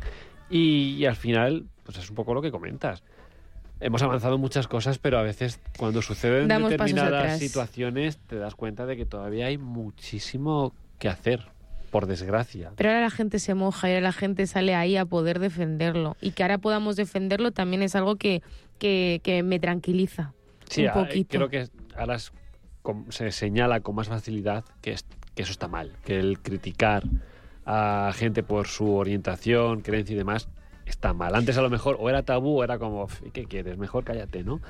Y ahora es como, no, no, se señala. Y- Encima, y se dice en voz alta. no Esto sucede en, en Andalucía, no me acuerdo en qué provincia exactamente, y me, me parece que no podía haber sido eh, rodada en otro sitio, porque precisamente, sin faltar a nadie, eh, creo que donde más atrás se ha quedado como el mundo, en, en España más bien, ha sido en el sur porque siguen siendo muy tradicionales algunas familias, que yo lo sé por amigos míos que se han venido a Madrid a estudiar y han decidido quedarse porque no podían volver a esa reclusión que tenían en el, en el sur. Creo que eh, es, o sea, era el mejor sitio donde rodar esta película, donde contarla. ¿Qué tiene el sur en el, en el mundo, no? Que mira, América también. Y Italia, Italia. Todo lo del sur es mm, regulero. Eh. No, pero bueno, es ocupación. Yo creo que es un tema de, de que no hay tantos núcleos urbanos, hay menos densidad de población, menos... O sea, todo el mundo se conoce, hay como más... Menos civilización. Sí, Muchos pueblos también. sí, del visillo, ¿sabes? El rollito visillo. No voy a decir señora porque hay señores también. Entonces hay más, ro- más rollito visillo y yo creo que va un poco por ahí. Yo esta película la vi, la vi con mi señora Y es una película que yo la iba a ver en plan algo ligerito. Tenía un poco de miedo de que recurriera a los tópicos de las películas LGTB y no. Y es una película que entretiene muy bien y que va de menos a más hasta una escena final, si no recuerdo más, so- sin sonido, sin diálogos, en, una, en un juicio, donde la protagonista, la, la madre y el, Ana, y el hijo están que te deja te, te pone los pelos de punta. Pero total, te pone Sí. los pelos de punta esa escena. Y, y porque ha, ha profundizado tanto en los personajes que la entiendes perfectamente con tres miradas, no necesitas más. Y ese tipo de cosas que, hablando de la que vimos, hablamos antes de Saben aquel, hay también una escena al final con una canción que solo esa escena, si no lloras, no eres persona. Ostras. Pues aquí te va a pasar lo te pasa un poco lo mismo. Si no lloras, mm, Algo- difícil. algo está roto dentro no, de ti. O, no, o no, no entiendes lo que está pasando, no has entendido lo que te han estado contando. Y lo bueno de esta película es que te cuenta, te cuenta Sí, cosas. y también corta con el tópico de una ópera prima no puede ser, yo qué sé, no puede ser comerci- comercial, no puede ser eh, buena, mm, por decirlo No así. original. No puede ser original, de todo, dicen. claro. Pues eso es una ópera prima de un estudiante de la SCAC. Y, o, o sea, increíble la cantidad de medios que ha conseguido para hacerla y normal para contar esta película, porque parece una película que te podía haber hecho Sí, hasta Warner. Almodóvar, sí. Warner o... Sí, Almodóvar perfectamente. Mm. Una peli normal. Yo no sabía que era una ópera prima. No lo parece, desde luego. Porque además tiene manejos y, y escenas y, y planos y, y- y gestión de, de... O sea, no es que sea un, un virtuosismo técnico, pero es que no lo necesita. Es que los estudiantes vienen ya bien preparados con los cortometrajes. Es tan difícil levantar una película que al final... Ya, es que tampoco yo soy de los que piensa que hay que recurrir a los temas técnicos porque sí. A no ser que sea John Woo, que sí. Pero, pero- o una peli de John Wick, que también. Pero para contar algunas cosas no hace falta. Y entonces, de hecho, hay veces que... Que a veces son ganas de gustarse a sí mismo Claro, las cámaras. mira cómo molo, mira cómo se dirigir, que sí, que sí. Mira pero cómo muevo la utilízalo cuando lo necesites, no Claro. ahora. Mira cómo muevo la cámara y dice, ya, pero ¿para qué? ¿Hacía falta? o es que mola moverla y ya está. eh. Yo puedo hacerlo y tú no. Claro, es, es un poco Yo eso. tengo una Ahí- ahí grúa y tú no, la- también ahí- te ahí digo. entramos con la antimos. Dice, aquí, hay, aquí hay pasta. Ahí entra producción y dice, te compra una grúa, te alquila una grúa y Úsala. utilízala. Ten- tengo un dron, estamos rodando en un salón ya, pero tengo un dron. Habrá que usarlo, ¿no? Habrá que usarlo. Pues eh, otro título que he traído yo, y además en comunión con, con Candy, nuestra maravillosa técnica de sonido, que también está en, en su lista de favoritas, es Spider-Man cruzando el multiverso. Eh, esta peli de, de animación, que, qué peli de animación, qué animación, qué portento artístico. O sea, Sí, qué qué, qué lenguaje audiovisual el que plasma esta peli. O sea, es que es una locura la de hasta dónde lleva la plasticidad, las texturas, los colores. O sea, ya lo de la primera fue algo chocante. Sí. Pero aquí ha sido como hemos venido a jugar. Sí, o sea, sí, aquí había una serie de cosas, digo, pero animar esto, ¿cuán- ¿cuánta narices os ha llevado de tiempo hacer esto? O sea, es alucinante la cantidad de estímulos que recibes por segundo. Hay que verla varias veces. ¿eh? Desde luego, para ya la... Ya la primera había que verla varias En veces. la parte esta de que salen tantísimos Spider-Man en este mundo, dices, o sea, aquí eh, hay que parar la imagen cada pocos segundos para analizar todo lo que está saliendo y luego la propia ambición de la historia, de, de que va a concluir en una tercera entrega, a, nivel emocional, hasta dónde llega esta película, a nivel emocional, hasta dónde lleva a estos personajes. Eh, yo no me esperaba que fuese tan, tan madura en muchos sentidos. Eh, no es que sea aquí una película súper seria, pero sabiendo cómo es la primera y siendo de animación, superhéroes, Spider-Man, pues te puedes esperar algo más ligero y sorprendentemente se toma más en serio a sí misma de lo que pensaba y sale bien. Sí. Que es una cosa también que me dejó muy loco, que es que sale bien y no deja de ser tremendamente entretenida, es muy ambiciosa también en sus referencias a todo el multiverso que llevamos viendo ya el multiverso pues desde que ya acabó la última de los Vengadores y era como, ¿y ahora qué me vais a contar?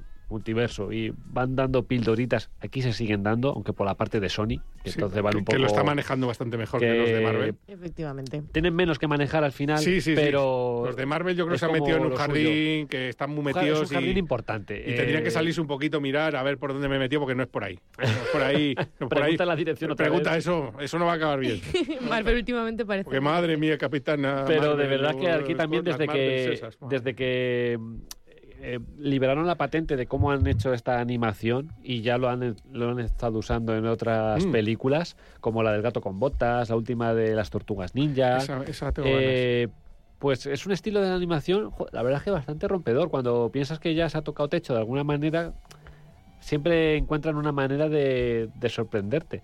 Y esta película, de verdad, si ya la primera te gusta y piensas que no se puede mejorar, esta película es un, puede. es un claro ejemplo de que, de que sí. Es un, es un gustazo verla. O sea, ya olvidándote de la trama, de la historia, de los cameos, olvidándote de eso, o sea, es un gustazo verla. Si te gusta animación es un- y si te gustan los cómics, o, o las dos cosas, una de las dos, es un gustazo. Yo me acuerdo la primera, que hubo mucha polémica cuando se anunció, porque Sí. meterse en una película de animación para... Pero claro, lo que cuenta la primera y lo que cuenta esta, hacerlo en una película de imagen real, que son 1.400 millones de euros, de dólares. Y, Si con, quieres y- hacer y bien, con sí. lo que inflan los presupuestos, más todavía. entonces, y- en su momento me acuerdo que hubo mucho revuelo y muchas críticas a Sony, eh, lo del típico de criticar sin saber, de, de meterse en eso, en hacer animación, una cosa como Spider-Man, que se habían hecho muchas películas, para mí, de dudosa calidad. Y más en el momento en el que venían, que ya estaban en, en Marvel Studios haciendo su Spider-Man, Sony por su lado empezó a hacer Venom y era como, estáos quietos. ¿qué es- qué Yo creo que este Spider-Man le da mil vueltas a, mm, al último que teníamos, al Amazing. A ver, el de San Raimi Al al final sí sí. que estaba bien. Yo creo, aunque, o sea, es, es hijo de su generación. El de Sí. San Raimi es generacional. Efectivamente. Y es hasta cierto punto icónico, porque lo que hizo San Raimi con las dos primeras, la tercera no la cuento. Pero tanto pero con lo que hizo con las dos primeras es efectivamente, tanto, t- tanto Andrew Garfield como incluso Tom Holland, que me parece un, un Spider-Man súper infantil, Súper. Eh, creo que aquí lo han hecho muy bien, porque yo estaba en una sala en la que los niños eh, no entendían qué estaban viendo. Pero eso estaba pasando Estábamos- bien. Efectivamente, y porque todos estábamos mucha luz y mucho disfrutando. movimiento. Eso si te deja con la miel los labios, eso mm, tienen que dejar de hacerlo, porque el final demasiado arriba. Igual que, de- que, que me acuerdo que dijiste la última vez que la de Misión Imposible sí que cerraba bien esta primera parte, aunque iba a haber más, eh, aquí no Sí. podían dejármelo No, yo, yo estaba muy Yo ¿eh? estaba, Ya. yo estaba pensando, según veía la de Spider-Man, digo, ostras tú, que ya llevo dos horas y media en Esto la se sala. va a acabar. Digo, esto huele a que se acaba, Y aquí queda pero mucho... esto, esto huele a que se acaba por tiempo, pero no por la peli. O sea, si es por la trama, digo, a esto todavía le quedan Mm. dos horas más. Pero porque es una película que está muy arriba todo el rato. Está muy arriba, sube un poquito, baja, pero siempre está muy arriba. Y entonces es muy difícil cortar eso para, para un siguiente. O sea, o lo, y, y- y es el problema que puede llegar a tener. Pero es una película que, que sorprende en todo lo técnico y que merece verla varias veces. La gana, gana en el cine. Yo la, la- ya te digo, me mandan bastante ediciones de distribuidoras para hacer reseñas y cosas de estas. Esta no me la mandaron y me la he comprado. Y yo no me compro nada prácticamente porque solamente con las que me mandan no me da la vida. Pero esta la quiero, la quiero tener y la he visto dos veces más. Y aún hay cosas que no... Que, que, mm, para, espera, a ver, ese... ese sí, un momento, eso que sale al fondo. Espera, espera. Uy, cómo mola eso, voy a echarle un poquito para atrás. Y es que los, ¿Sabes? los estilos de animación me parecen tan originales, el Spider-Punk este, cómo está plasmado como si fuese con recortes de periódicos londinenses, o sea, son unas idas de olla. Sí, pero, pero tan técnicamente geniales. tan genial, porque ya llega un momento que no vayas al realismo, porque ya, ya no hace falta. Ah, Tienes que hacer algo distinto. ¿Y qué haces distinto? Pues este toque mm, cómic o, o toque periódico, o toque no sé qué, para darle como dinamismo y que no sea todo tan plano. Y luego coger personajes como eh, el protagonista de esta película, que, que es que no lo conocías de nada y es totalmente distinto al Spider-Man que conoces y que tiene más carisma que cualquiera de ellos. Y Además, es un muñeco. Es diferente al Spider-Man que conoces, pero no deja de ser muy Spider-Man en, su, en Spider-Man. su esencia, ¿no? En su Sí. corazón es muy Spider-Man, que también es lo, Lo lo esencial. mágico de, de esto. Pero lo, lo que tú dices, o sea, no es, como, no es animación realista, es, es animación en estado puro. Es que además está Alberto Mielgo eh, dentro del- del equipo artístico y se nota también en las, las películas, bueno, el cortometraje, El de cortometraje Parabrisas de... y en Love, Death and Robots. Ahí, que Esa- el, jíbaro era el sí. último, ¿no? El, que hizo El ahí- artista, bueno, eh, sí, el, segundo sí, de la, de la primera temporada era el artista, y el segundo Mm. era el de los los estos eh, los los los guardianes. Sí, que mm, es increíble lo bonito, o sea, cómo se está avanzando en la animación y cómo cómo consiguen esos resultados. Sí, sí, además siempre como que estaba abanderado todo por Disney, al final la animación, y ya se ha abierto el abanico de, de posibilidades y, es una ¿eh? auténtica Porque Disney va por un camino que, que te puede gustar más o menos, pero es su camino. Y, y, y- y- y, por ejemplo, la transgresión no es su camino. Y, y- y poder que, que alguien tenga herramientas para hacer mm, transgresión en argumento o en visual, pero que tenga esas herramientas y no dependa solamente, porque al final Disney te hace lo que te hace. De hecho, por ejemplo, que hemos hablado hace poco, he visto a Lantimos, al final lo distribuye Disney, es Fox. Yo no sé si esta película, si Disney hubiera estado detrás, la hubiera llegado a hacer Fox solo con Disney. Uf, me extrañaría, porque el Antimos es un tío tan peculiar Es que no he visto la historia ¿eh? y no he visto la película. O sea, no, es que o sea, conozco, conozco el Antimos, entonces ya me puedo hacer una idea de que Ya, esto ya, no es un- para... hay todo un capítulo de casi una hora de prostíbulo que no sé yo. Imagínate, prostíbulo Lantimos. Se va a juntos De aquí. ahí sale... En fin. y, por- y distribuido por Disney. Distribuido por Disney. Maravilloso. Pues bueno, ahí queda, ahí queda mi, mi título. Eh, la de Spider-Man cruzando el multiverso y ojalá ya se estrene pf, la nueva, que no sé ya si para 2024, 2025, con retrasos, huelgas y demás, yo no sé en qué ha quedado. Pero aquí no hay mucho problema, yo creo. Los actores entran al final. Los actores, A saber. si no que lo doble un, un, un Instagramer de estos, un TikToker. No, por Dios, que ya la de. Dragones y Yo me la veo en versión original. el- yo la de Dragones y Mazmorras la vi en castellano y qué dolor de escena, con lo que mola esa escena. Y esos doblajes. Yo la vi en inglés y luego me, tengo el Blu-ray, lo puse, bueno, el, el 4K lo puse, y a los 10 segundos digo, pero esto, ¿Esto- no, no esto recuerdo es? yo así. Y no, no, versión original. Y, y qué divertidas Dragones y Mazmorras, Oh, por cierto. oh. Como mola. Yo también estaba a puntito de meterla en la lista, al final no, pero cerca ha estado, ¿eh? Cerca ha Sí, sí, estado. además eso yo creo que es el principio de una franquicia. ¿eh? Ojalá. Ojalá. bueno, yo estoy al 90. Ellos, ellos decían que sí, ¿eh? Yo que toda la idea de ellos es Además, que es como algo- Y sabían que iba a funcionar. Es ¿eh? muy franquiciable y molaría que se volviera a poner de moda lo rolero. que Eh, se ha intentado que hacer creo dos que desde veces y no- creo que desde el Señor de los Anillos eh, pegó tanto que siempre se ha estado como al rebufo del Señor de los Anillos y todo lo que no era el Señor, el Señor de los Anillos mm, no lo quiero, no lo quiero. Y es una es una lástima. Y con esta de Dragones y Mazmorras, oyes, a ver qué pasa. Sí, sí. A ver si hay Yo secuela. lo veo, ¿eh? Yo lo veo. Eh, Enrique, eh, otro título que hayas incluido Pues aquí estaba entre dos. Me, espérate, me voy a poner las gafas. o para Porque Bueno. ambos dos son títulos con gafas. Eh, eh, iba a hablar de una, pero he visto que la estrena el 3 de, de 3 de enero. Entonces estoy ahí que no, no llego. Eh. Entonces luego lo comento un poquito así por encima, pero vamos a centrarnos en la que yo quería hablar. Que raro en mí es francesa, es Ojo. larga. Sí que las gafas que te has puesto son Oh, grandes. ¿eh? oh, pero no habla del asentimiento de la gente sobre el amor, no. Ni, ni están comiéndose una tostada durante una hora, ni están No, no, no, no Una hay, de no- vino no hay de este de, de unte de tostada ni nada, no. Pero sí que tiene un momento bastante, es bastante contemplativa, sobre todo la primera hora aproximadamente. Es una película que han estrenado hace poco en España, que se llama Anatomía de una caída, que ganó Cannes este año, y que es una historia sobre una pareja que tiene un hijo que tiene una discapacidad porque no, no ve, tuvo un accidente muy pequeño y no ve. Eh, le afecta al nervio, al nervio de la vista y no, no ve. Y entonces em, la historia comienza con...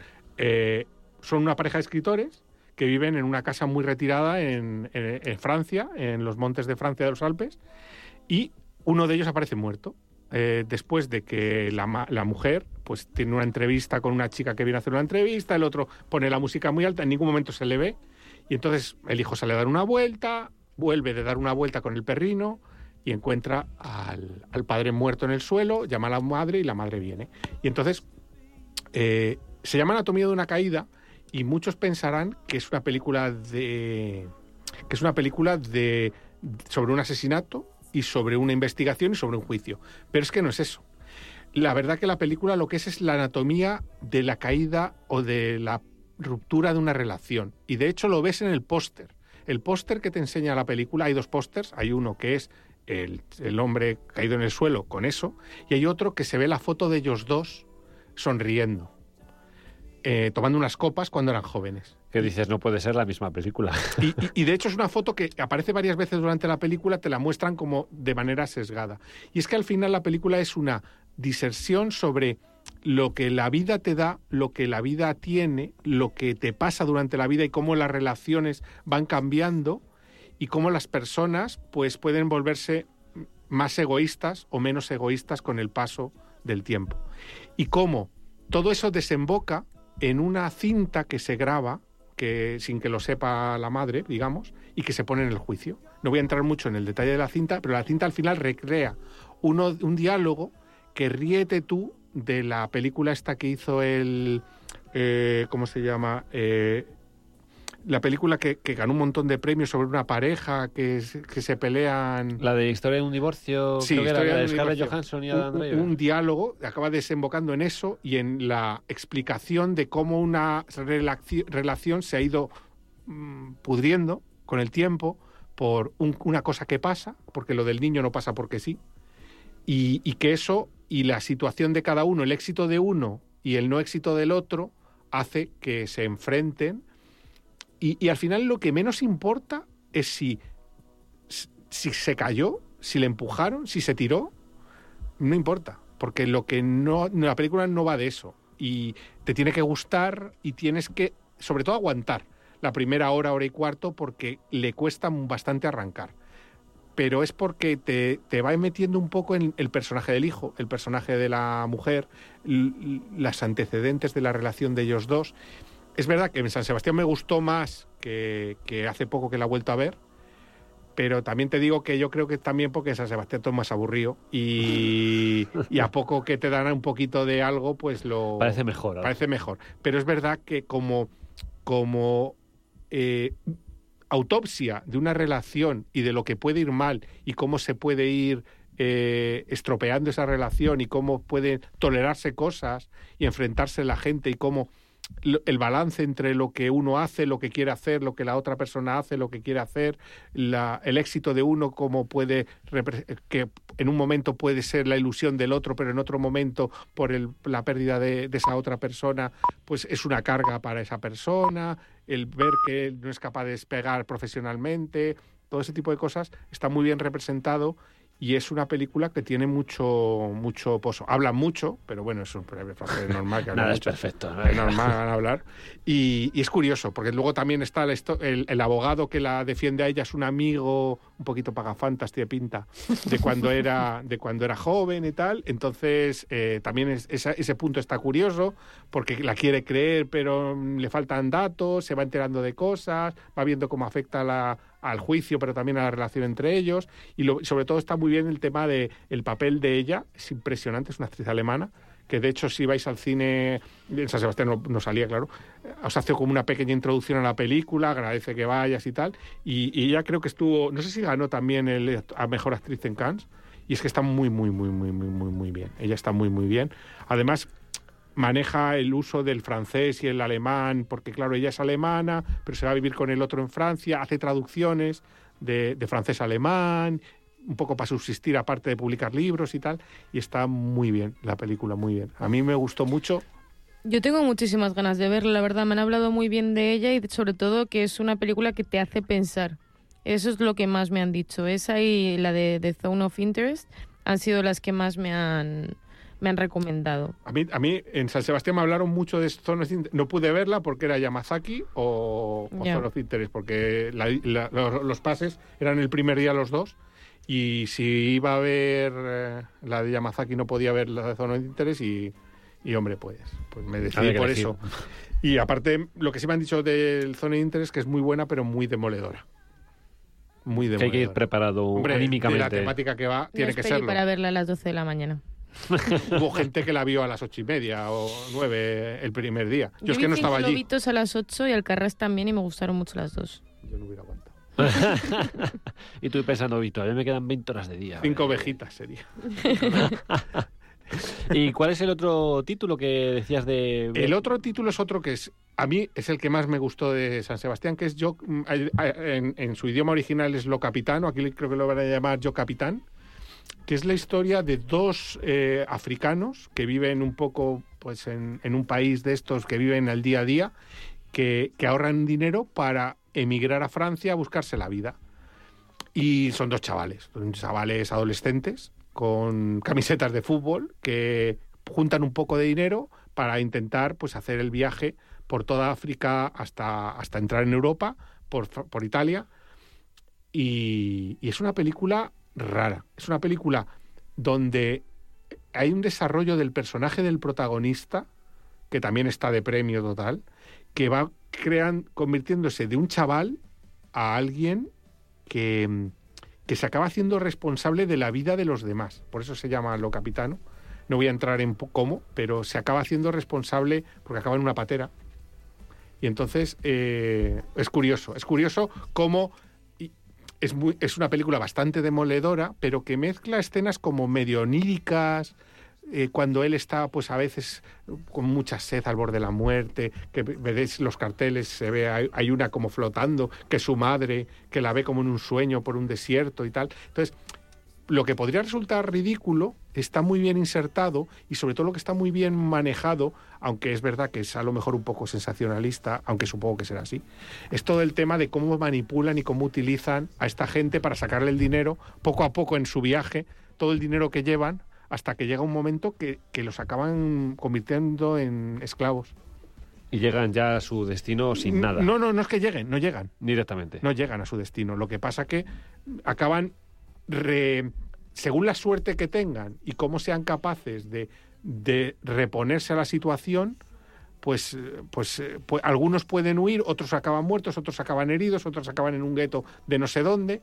Y pues el, el caso de este personaje en concreto, pues él pasa de ser un pardillo a ser, no te digo, pero una persona con empatía por los demás, pero que se busca la vida para llegar a su objetivo, que su objetivo es llegar allí y encontrar a su amigo, eh, que lo acaba encontrando, o no, no, no voy a contarlo, Suena un poco la vida de Pi, pero más eh, como madura, ¿no? mucho más madura. Me imagino. Sin tanta fantasía. Sin tanta fantasía, muy dura, es muy dura. Es una película realmente dura, pero muy bien contada, con muy buen ritmo y con unos personajes, sobre todo el personaje de él, que, que al final es que tienes que, que empatizar. Es un personaje buenísimo, o sea, buenísimo, buenísimo, muy bien desarrollado. Y también una película que va de. Tiene algún pico, pero va de menos a más y un final que te deja petrificado. Entonces, como el final, al final, en las películas, sobre todo estas así con temáticas muy dramáticas, si consigues eh, que, que la gente empatice, les dejas dos o tres escenas mm, impactantes que las tiene y sobre todo acabas en alto, Sí, que te deja ahí un pozo importante. te deja un sabor de boca y luego además te empiezas a pensar, joder, es que fíjate, es otra peli que no he metido, pero que me gustaría citar más que nada por lo interesante de lo que hablaba y del éxito que tuvo, inesperado por muchos, incluso con gente que regalaba entradas para que la fueras a ver, es la de Sound of Freedom, que no sé si la habéis visto, que es una película que también le pasa eso. Es una película que piensas que va a ser la típica peli sobre, venga, que sí, que lo secuestran y tal, pero, pero lo hace muy bien, lo hace muy bien y te, y te deja un nudo en el estómago y con ganas de saber más y de apoyar y de que se sepa y de que, que sí, que lo hay, pero y, y sabes que lo hay, pero vamos a hacer algo por ello. Pues esta le pasa un poco eso. Es una película eh, como de de avisar a la sociedad de un problema, pero que tomes un punto de vista más real de lo que está pasando realmente. Y que no se olvide que ese problema está, ¿no? Que, Y que sigue es- estando. que muchas veces si no lo ves, no existe. Y, y recordarlo. Además, estoy viendo aquí que es de Mateo Arrone, que es el mismo de Dogman. La película 2019, El peluquero de perros, que también estuvo por Cannes. Mío, esa película también me dejó muy trastocada. O Es que es un sea, director Ya, ya. es un director que, que es bastante, bastante contundente en la forma de, de presentar la violencia, en la forma de presentar, y, y a lo mejor es hiperrealista, ¿no? Yo creo que no, pero puede que sea hiperrealista a veces, pero no sé si llega a, a- a ese punto. Pero es una película que yo la estreno el 3 de enero, por lo que, por lo que sé, por lo que me ha llegado. Y, y espero que tenga una buena acogida. Yo entiendo que funcionará a lo mejor, no, no habrá muchas copias, pero en, en- en los círculos de los mm, Golem Y tal, lo tal, Renoir. y los Renoir y Es- todo es esto va a de- funcionar muy de bien. eso. Y luego es carne de filming. Igual que la de la caída también es carne de filming. De hecho, Filming es una de las productoras de Anatomía de una caída. Pues ya ves, ya ves tú. si es carne o no de filming. Esta creo que es de Betim, la de... Sí. No, Anatomía de, de una caída La- también es de Bitim. Pero Pues- como distribuidora, no como plataforma. Sí. No, no, pero es que Filming, filming Film, Ya, que ya, tiene ya. una parte de distribución también que, que se mete en, en estas cositas. Pues se queda esa otra recomendación. Me quito la gafa. Yo ya, ya hueles a ese Enrique. y, Era Henry hasta ahora. y ya pasamos de recomendación de cine, entre comillas, pequeño por producción y tal. Yo termino con mi lista con la última de, de Guardianes de la Galaxia. A nivel. ¿Tanto? A- a- sí, a mí me pareció súper emotiva. Tocó el corazoncito frío que tengo. Y me funcionó muy bien a nivel despedida. a- fue como reencontrarse un poco con la Marvel eh, pre-Endgame, cuando todo funcionaba como un reloj, cuando no fallaba nada. Y era como volver a esos personajes, nada de gente nueva, nada de experimentos que también son necesarios. Y era como volver a casa. Y luego es que como película yo me encontré de verdad algo, algo bastante ambicioso, algo bastante crudo, más crudo de lo que esperaba para ser las típicas de Marvel Studios, pero sí que creo que es en la que a James Gunn le han dejado más ser él en una eh, bajo el paraguas Disney y, y se nota. Se no- de hecho, creo que James Gunn funciona mejor dejándole en una calificación de edades más 12, más 13, que no, Bueno. con, no con rienda suelta de 18, en plan, da lo que quieras, que ahí se pasa de frenar y dice, pero chico, eh, contrólate, tranquilo. Y luego que, que la carga emotiva de la peli ojo, me, me parecía bastante grande. Me, por momentos me conmovía y estaba hasta el rato a veces con el corazón en un puño. Que el mapache. Eh, el mapache es que toca, toca la patata. Pero es que en general, a lo largo de todas las películas, han presentado a este grupo de inadaptados que sin esperar nada de ellos y sin conocerlos, ni tan siquiera para los que dan cómics, eh, consiguieron encandilar a la gente, consi- Mm. consiguieron que les cogieras cariño. Entonces ya ver su última aventura juntos eh, es algo... Exacto, es algo, algo muy, muy emocionante. Y si ves un poquito el contexto en el que ya se está moviendo Marvel, era como, como más bonito todavía. Como, "Ay, mira, el último retazo de lo que nos queda. Y la verdad es que la, la he incluido porque acabé muy, muy contento con ella, muy emocionado.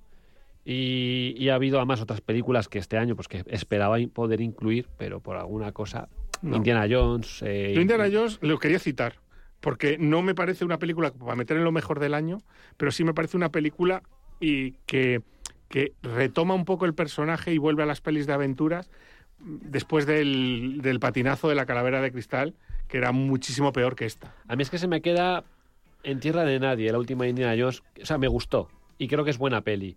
Pero que Indiana Jones se me quede en tierra de nadie me parece malo. Ya, Y, es que si eh, se llama Paquito Fernández Claro, en lugar de Indiana es lo Jones, que hemos estado hablando a lo largo del programa, ¿no? Con las expectativas o Si fuera dirige- Uncharted. Si dirige Scorsese, pues exige un algo, ¿no? Pues si es Indiana Jones y se llama Indiana Jones, Pues no exijo lo mismo que Uncharted, eh, por ejemplo. Y eh, yo he echado de menos a Spielberg detrás de las cámaras, o sea, James Mangold está Bien, planete- formalmente bien. Planete, planete, está como eso, pues eso, muy formal, pero pero esto es Indiana Jones, vamos a ver. Y lo que comentabas de la calavera de cristal, que no seré yo su máximo defensor, pero me parece más memorable. Para lo bueno y para lo malo. Vale, eso sí es verdad. Pero, muy regular. pero no sé, creo que es más icónica. eh, sin Sí, toda no, la Paso el tiempo, dale del- tiempo a esta. Sí. Habrá que darle tiempo, a ver cómo envejece. Pero como que eh, me dejó frío. Y eso con Indiana Jones me, me duele, me, me duele bastante. Por eso, Indiana Jones es una trilogía, no existen las otras películas, ya está. pues ya, sí, Estos son spin-offs o pues no sé. efectivamente. Eh, y hasta aquí podemos leer. Y esto es la parcela cine, pero Laura, sí que querías traer una serie a- como lo mejor del 2023. Una de las Es mejores que- series y además que lo está petando bastante. Efectivamente, yo lo que más disfruté en San Sebastián fueron los tres primeros capítulos de La Mesías. Que yo llegué ahí sin, la verdad, mucha expectativa, porque sí, me gustan los Javis, pero tampoco me imaginaba que no sabía que me iban a presentar, la verdad, ni siquiera sabía de qué iba. Y cuando, bueno, si te cuentan la premisa, eh, tienes pocas ganas de verlo o intriga por saber cómo lo van a hacer y cómo lo está petando tanto, porque claro, un grupo de eh, mm, sectario religioso de mujeres vestidas con mm, vestidos de princesa ideadas que a todos nos recuerda a la señorita Flos María y a su loncha de queso. eh, un sándwich prieto. eso. ver cómo esas mujeres, o sea, un- han hecho una serie sobre esas mujeres, pero es- encima han creado una religión que es el monchismo eh, de Monse y eh, tantísimas tramas que encima están todas relacionadas entre sí. Es que mm, yo no había visto eso en nunca. No O sea, en voy a tener que España. ver, todo el mundo me dice que la vea. Yo, a mí Que Es no que me es llama nada, no me llama nada. Pero que los Javi rechazaron una peli de DC porque estaban con la Mesías, porque estaban creando su propio universo. ¿Cómo? Han creado un universo, sí. han, han rechazado una peli de DC. Les ofrecieron dirigir una peli de DC, pero ya estaban Mira que era con la fácil Mesías. mejorar, ¿eh? Joder, es que, es que esto es como que te digan. Me gustaría hazte una versión, cuando dijo ¿Cuál? el de, hazte la versión nueva de Mario Bros. Y dice, venga, Bueno, pero no lo voy a hacer. Pues esto es igual. Pues esta serie tiene de todo. Encima tiene muchísimas referencias al cine. eh, toda, la, toda, toda la serie tiene muchísimas referencias al cine porque ellos son unos amantes del cine, se han criado con el cine y Venga, si pues hacen estas películas es por algo. Y mm, no sé, es que no quiero desvelaros nada porque de verdad es tan raro todo lo que pasa que es necesario que te sorprendas cuando la ves. Yo la verdad es que a raíz de opiniones como la tuya, que he visto que es bastante extendida, me han entrado muchas ganas de verla. A mí que con los Javis me pasa una cosa, que es que sin tener nada en contra de ellos y sin que me hayan hecho nada, me transmiten mucha pereza Ya, le pasa a porque mucha están en todas partes. porque están hasta en la sopa Es- y ya no es como creadores que a mí eso me parece fantástico sino que ahora son jurado de un concurso Más y ahora están, están hasta en la puñetera sopa y al final como mira y ahora una serie de los Javis como hombre, también Eh, ta- también aquí verdad Bueno, aquí no les tienes que ver. Están detrás. eso sí es verdad. Eso sí es verdad. pero al final eh, eso que me, me transmiten un poquito de pereza pero es verdad que estoy viendo críticas tan buenas además creo que va a ir a Sundance Sí. es la primera serie española que va a Sundance Y que encima, en, creo que me, me contaron otro día que al, a- no me acuerdo si era de, de Variety, Va- Variety. Sí, un- uno de los críticos de Variety le llevaron a la, a la oficina para que viera los tres primeros capítulos y el, el señor se quedó como tan hipnotizado por lo que había visto que le dije, les dijo, ¿tenéis más? Y sin haber terminado el último capítulo, el capítulo que todavía tenía cosas por arreglar, eh, se quedó el señor ahí todo el día viendo la serie entera porque necesitaba saber más, porque por lo que enganchaba la serie. Yo me la, o sea, ya la tengo en la, en la lista de Movistar, en mi lista. La tengo añadida, no sé cuándo la podré ver. También he visto que cada capítulo es más de una hora Sí, y a veces la vida no está como para, para poner tanto tiempo de creo tu que el día primer día capítulo es más largo, pero que los otros ya son 50 minutos o algo así. Bueno, El último sí que. El, el último tienes que estar preparado, no te lo puedes poner del tirón. Yo los, he ido, los he ido viendo cómo me los han soltado en Movistar después de ver los tres del tirón en San Sebastián y eh, lo he agradecido porque necesitas procesar muchas o cosas. sea, no es para maratón, ¿verdad? No es No, para no, verlo no, todo en el mismo día. No, porque encima eh, hay como, digamos, no sé si tres o cuatro tramas, aparte de que eh, de di- los diferentes momentos en el tiempo, hay como di- diría que tres personajes que están te acompañan durante toda la to- toda la serie que necesitas ver que son la hermana, el hermano y Monse. Esos son los tres personajes principales y luego hay una trama aparte que no entiendes hasta el séptimo capítulo, pero todo encaja.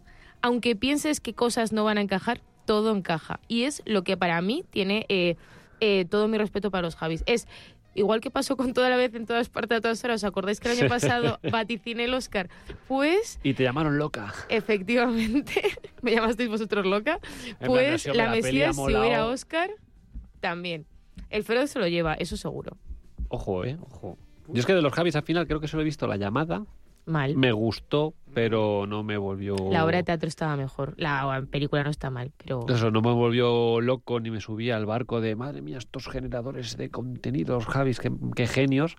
Luego con la Veneno no- tampoco la he visto, pero sí que parece que les reivindicó un poquito, les, les consolidó, mejor dicho, y ya con la Mesías parece que es la, la catapulta. Para mí ya no solo como creadores, también como productores, lo que hicieron con Cardo, con Ana Rojas y con, no acuerdo cómo se llamaba, la, eh, Cla- Claudia Costa Freda, eh, me parece que ahí ya se coronaron de podemos hacer más cosas. Y no somos solo los Javis, que es más, es muy curioso porque según el proyecto eh, firman uno delante del otro. Ellos nunca se han llamado a sí mismos los Javis, les llaman los Javis.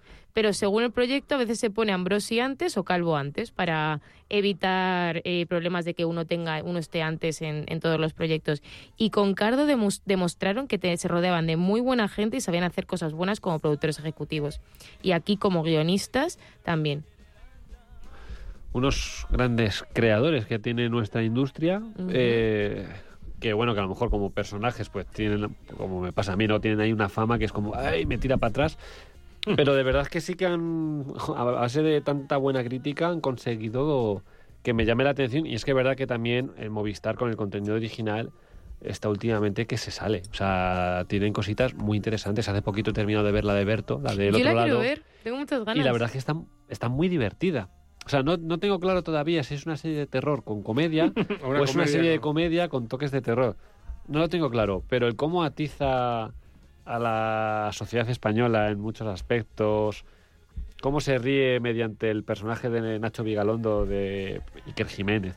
Nacho Vigalondo también sale ahí, por cierto. También, También sale en la Mesías, Nacho Vigalondo. ami- son amiguetes. Sí. pues tiene toda la pinta.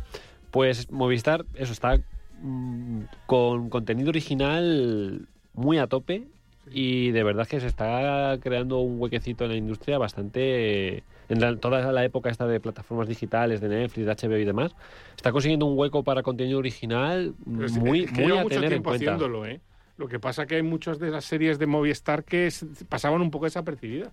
Yo he visto algunas series suyas, una que se llamaba El Día de Mañana o algo así, y... y Antidisturbios es suya, ¿no? ¿Eh? Antidisturbios Sí, es suya. disturbios, pelicu- tiene, eh, pero esa tuvo bastante bombo, Sí, pero, sí. pero sacaban series originales de época, a veces sobre personajes, sobre historias, que, que estaban muy bien y que pues si no te las recomendaban, pues te las perdías un poco, porque no les daban demasiado bombo. Bueno, ahora con la de el, el equipo este, ¿cómo se llama? La, eh, la unidad. Uni- Ah. sí, La unidad, unidad. Que, es- que está bien, como película o serie de espionaje y tal. La verdad que pro- contenido, sobre todo de series originales españolas, hacen Y, series y muy medios, o sea, descu- por ejemplo, la unidad es un virtuosismo de decir, aquí hay medios, y Mm. si tengo que meter planos aéreos con helicópteros y acción y tal, lo meto, aunque la serie te pueda parecer mejor o peor, En pero... disturbios. Y, en disturbios es que, claro, es Sorogoyen. Hay más que Movistar, es que es Sorogoyen. El apagón también la, la llevaron Sí. ellos, que Sí, también solo buena, con el primer buena. capítulo. Sí. Mm. Y ya para acabar, pues con que nos quedan cinco minutitos, con otra serie que traías tú, Enrique, que a mí también me gusta mucho, Poker Face. Joder, qué serie. Qué Es un- divertida. es una. Es una. Es, es- es como, como un caramelito. Cada episodio, cada. Todo, todo. Desde el primer episodio sabes que, que te lo pasas. Tiene como un, un prólogo cada episodio que ya te mete, pero te cuenta un poco de manera falsa lo que ha pasado en el episodio. Le da la vuelta Le- siempre a todo. Le da la vuelta y luego el personaje de ella, que es el mismo personaje que Muñeca Rusa. Yo no había visto Muñeca Rusa, la vi después. Y es el mismo personaje. Y mm, eh, básicamente eh, mm, Poker Face es la historia de una chica que trabaja en un casino y, que, y que tiene una habilidad, que es un detector de mentiras humano. Es capaz de saber cuando mientes. Y ese, esa habilidad la hace convertirse en una especie de mezcla entre Jessica Fletcher, Colombo. el, Colombo, el personaje del fugitivo Sí. de la serie, que iba porque le pasa algo en el primer episodio que provoca que tenga que estar escapando durante toda la temporada. Luego hablamos de, si quieres, del cierre de la temporada tan forzado para que vuelva a pasar lo mismo en la siguiente. Pero que eso no me gustó. Déjalo abierto si quieres, pero no hagas exactamente, va a pasar lo mismo porque le has hecho no sé qué a no sé quién. Entonces, la serie es un poquito irregular, pero irregular de, no- de notable, notable alto, sobresaliente y matrícula de honor. O sea, no hay ningún episodio Siempre que sea mola. malo. Siempre mola. Siempre mola. Además, Hay- te llegas a plantear la mala suerte que tiene esta chica, porque al final, como es una, iba a decir una road movie, es una serie, eh, ella con el coche, y allá donde para, hay, Pasa un, algo. hay un crimen, y además le hay pasa alguien que siempre conoce, a alguien que conoce y le cae bien. que es como, no te hagas amigo de esta mujer que, que estás jodido. que vas a morir. Pero además eh, dirige varios capítulos y, Ryan y Johnson. produce todos Ryan Johnson, alguno lo escribe, se nota mucho ahí también su puesta en escena y igual que hace con puñales con la espalda, por la espalda, le da la vuelta al género este de crimen y misterio en el que parece que va de quién ha matado a esta persona. Pero no es eso. Y aquí todos los capítulos te muestran quién es el asesino desde el principio, pero el desarrollo es lo que siempre El viaje. sorprende. El viaje es lo que Ahora, mola. ya sabiendo el desenlace, que es como, pues si ya el misterio es quién es el asesino, ya me lo has desvelado, qué gracia tiene esto. Pues, Pues tiene mucha gracia. Toda la tiene No, mira Twin. Peaks, la última temporada, o la segunda. y todos los personajes y los personajes cómo profundizan los personajes y lo que te digo hay episodios luego además da mucho para hablar porque habla de mucho de las de los problemas de la sociedad y de la gente en general ahonda mucho en la envidia en, en el rencor en, en lo tor- retorcida que es alguna gente en, en cómo encubre las cosas de una manera o de otra la gente que va más de cara la menos de cara y luego lo mejor que tiene es que como son episodios que el único nexo de unión es ella y toda la historia esa de la persecución parece que va a tener más importancia, pero solamente importa en el último episodio y en el primero. Sí. Eh, luego te puedes hacer una lista de las que más te han gustado. Que para mí el mejor es el del asilo, el de la pareja de... Pues ese es muy divertido. Ese es buenísimo. Hay una pareja de señoras que están en un asilo y que aparece uno muerto y no sabes si tiene algo que ver con, con el pasado de ellas o lo que sea. Y ese es brutal. Hay uno de un de una rockera que, que, El de la banda de metal, ¿no? que tenía un éxito y que no volvía a tener y entonces se llevan a un pringao por allí que tiene un éxito, entonces ven la canción y dicen, hostia, qué buena, pues nos lo cargamos. Y nos quedamos la Y canción. nos quedamos la canción. Y, y- y- y- y giros así, o sea, las historias, o el de la lotería también, ese también es muy bueno, el del tío, el del tío que está encerrado con la pulsera del tobillo, que yo creo que es el mejor, si no es el primero, es el segundo. Para mí yo creo, a mí me gusta más el de las dos señoras. Y el del que hace esculturas de cine. Oh, con Nick Nolte, que está ya yo ya, pero, pero, hombre, el tío aguanta, yo... Que también es eso, la galería de rostros conocidos que hace aparición cameo. en la serie. Cada capítulo es como el invitado de turno. Hmm. Y son invitados de, de importancia, de importancia. Joder, qué pena que esté en Sky Showtime, no lo tengo. Son tres euros, o sea que tampoco... Pruébalo. Pruébalo, ¿eh? Probaré. Pruébalo, que solo para ver la serie y luego ya... hay cuatro o cinco series en Scout Showtime que merecen la pena, ¿eh? Merecen mucho la pena. La nueva que han sacado, eh, que va de, de espionaje, no sé cómo se llama. La de mm, eh, Zoe Saldana. Sí, no está mal. Y yo ahí he visto la, una de las series que, ma- que no había visto y más me ha gustado del año, que es la de Tucson, Mm. la de Tucson King, la, la de Stallone, que es una, es una bizarrada de serie. Tienes Yellowstone, que solo con Yellowstone ya tienes cinco y dos. Y, tiene- y tienen The Office, por si la quieres eh, ver o volver a ver, como es mi caso, que la estoy volviendo a ver, que me encanta. Pues Enrique, Laura, muchísimas gracias por haberme acompañado esta noche para hablar de lo que más nos ha gustado del 2023. Esperemos que en este 2024 nos gusten muchísimas más cosas. A ver qué año de cine nos espera. Y muchísimas gracias a todos ustedes por habernos escuchado. Hasta la próxima.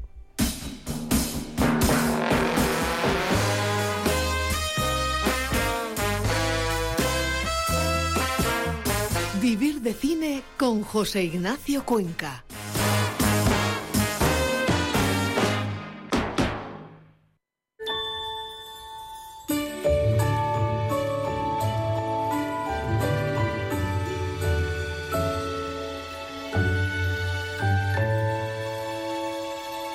Radio Intereconomía les desea felices fiestas.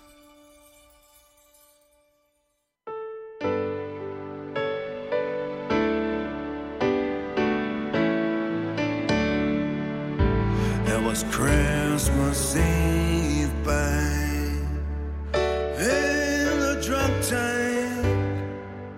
An old man said to me,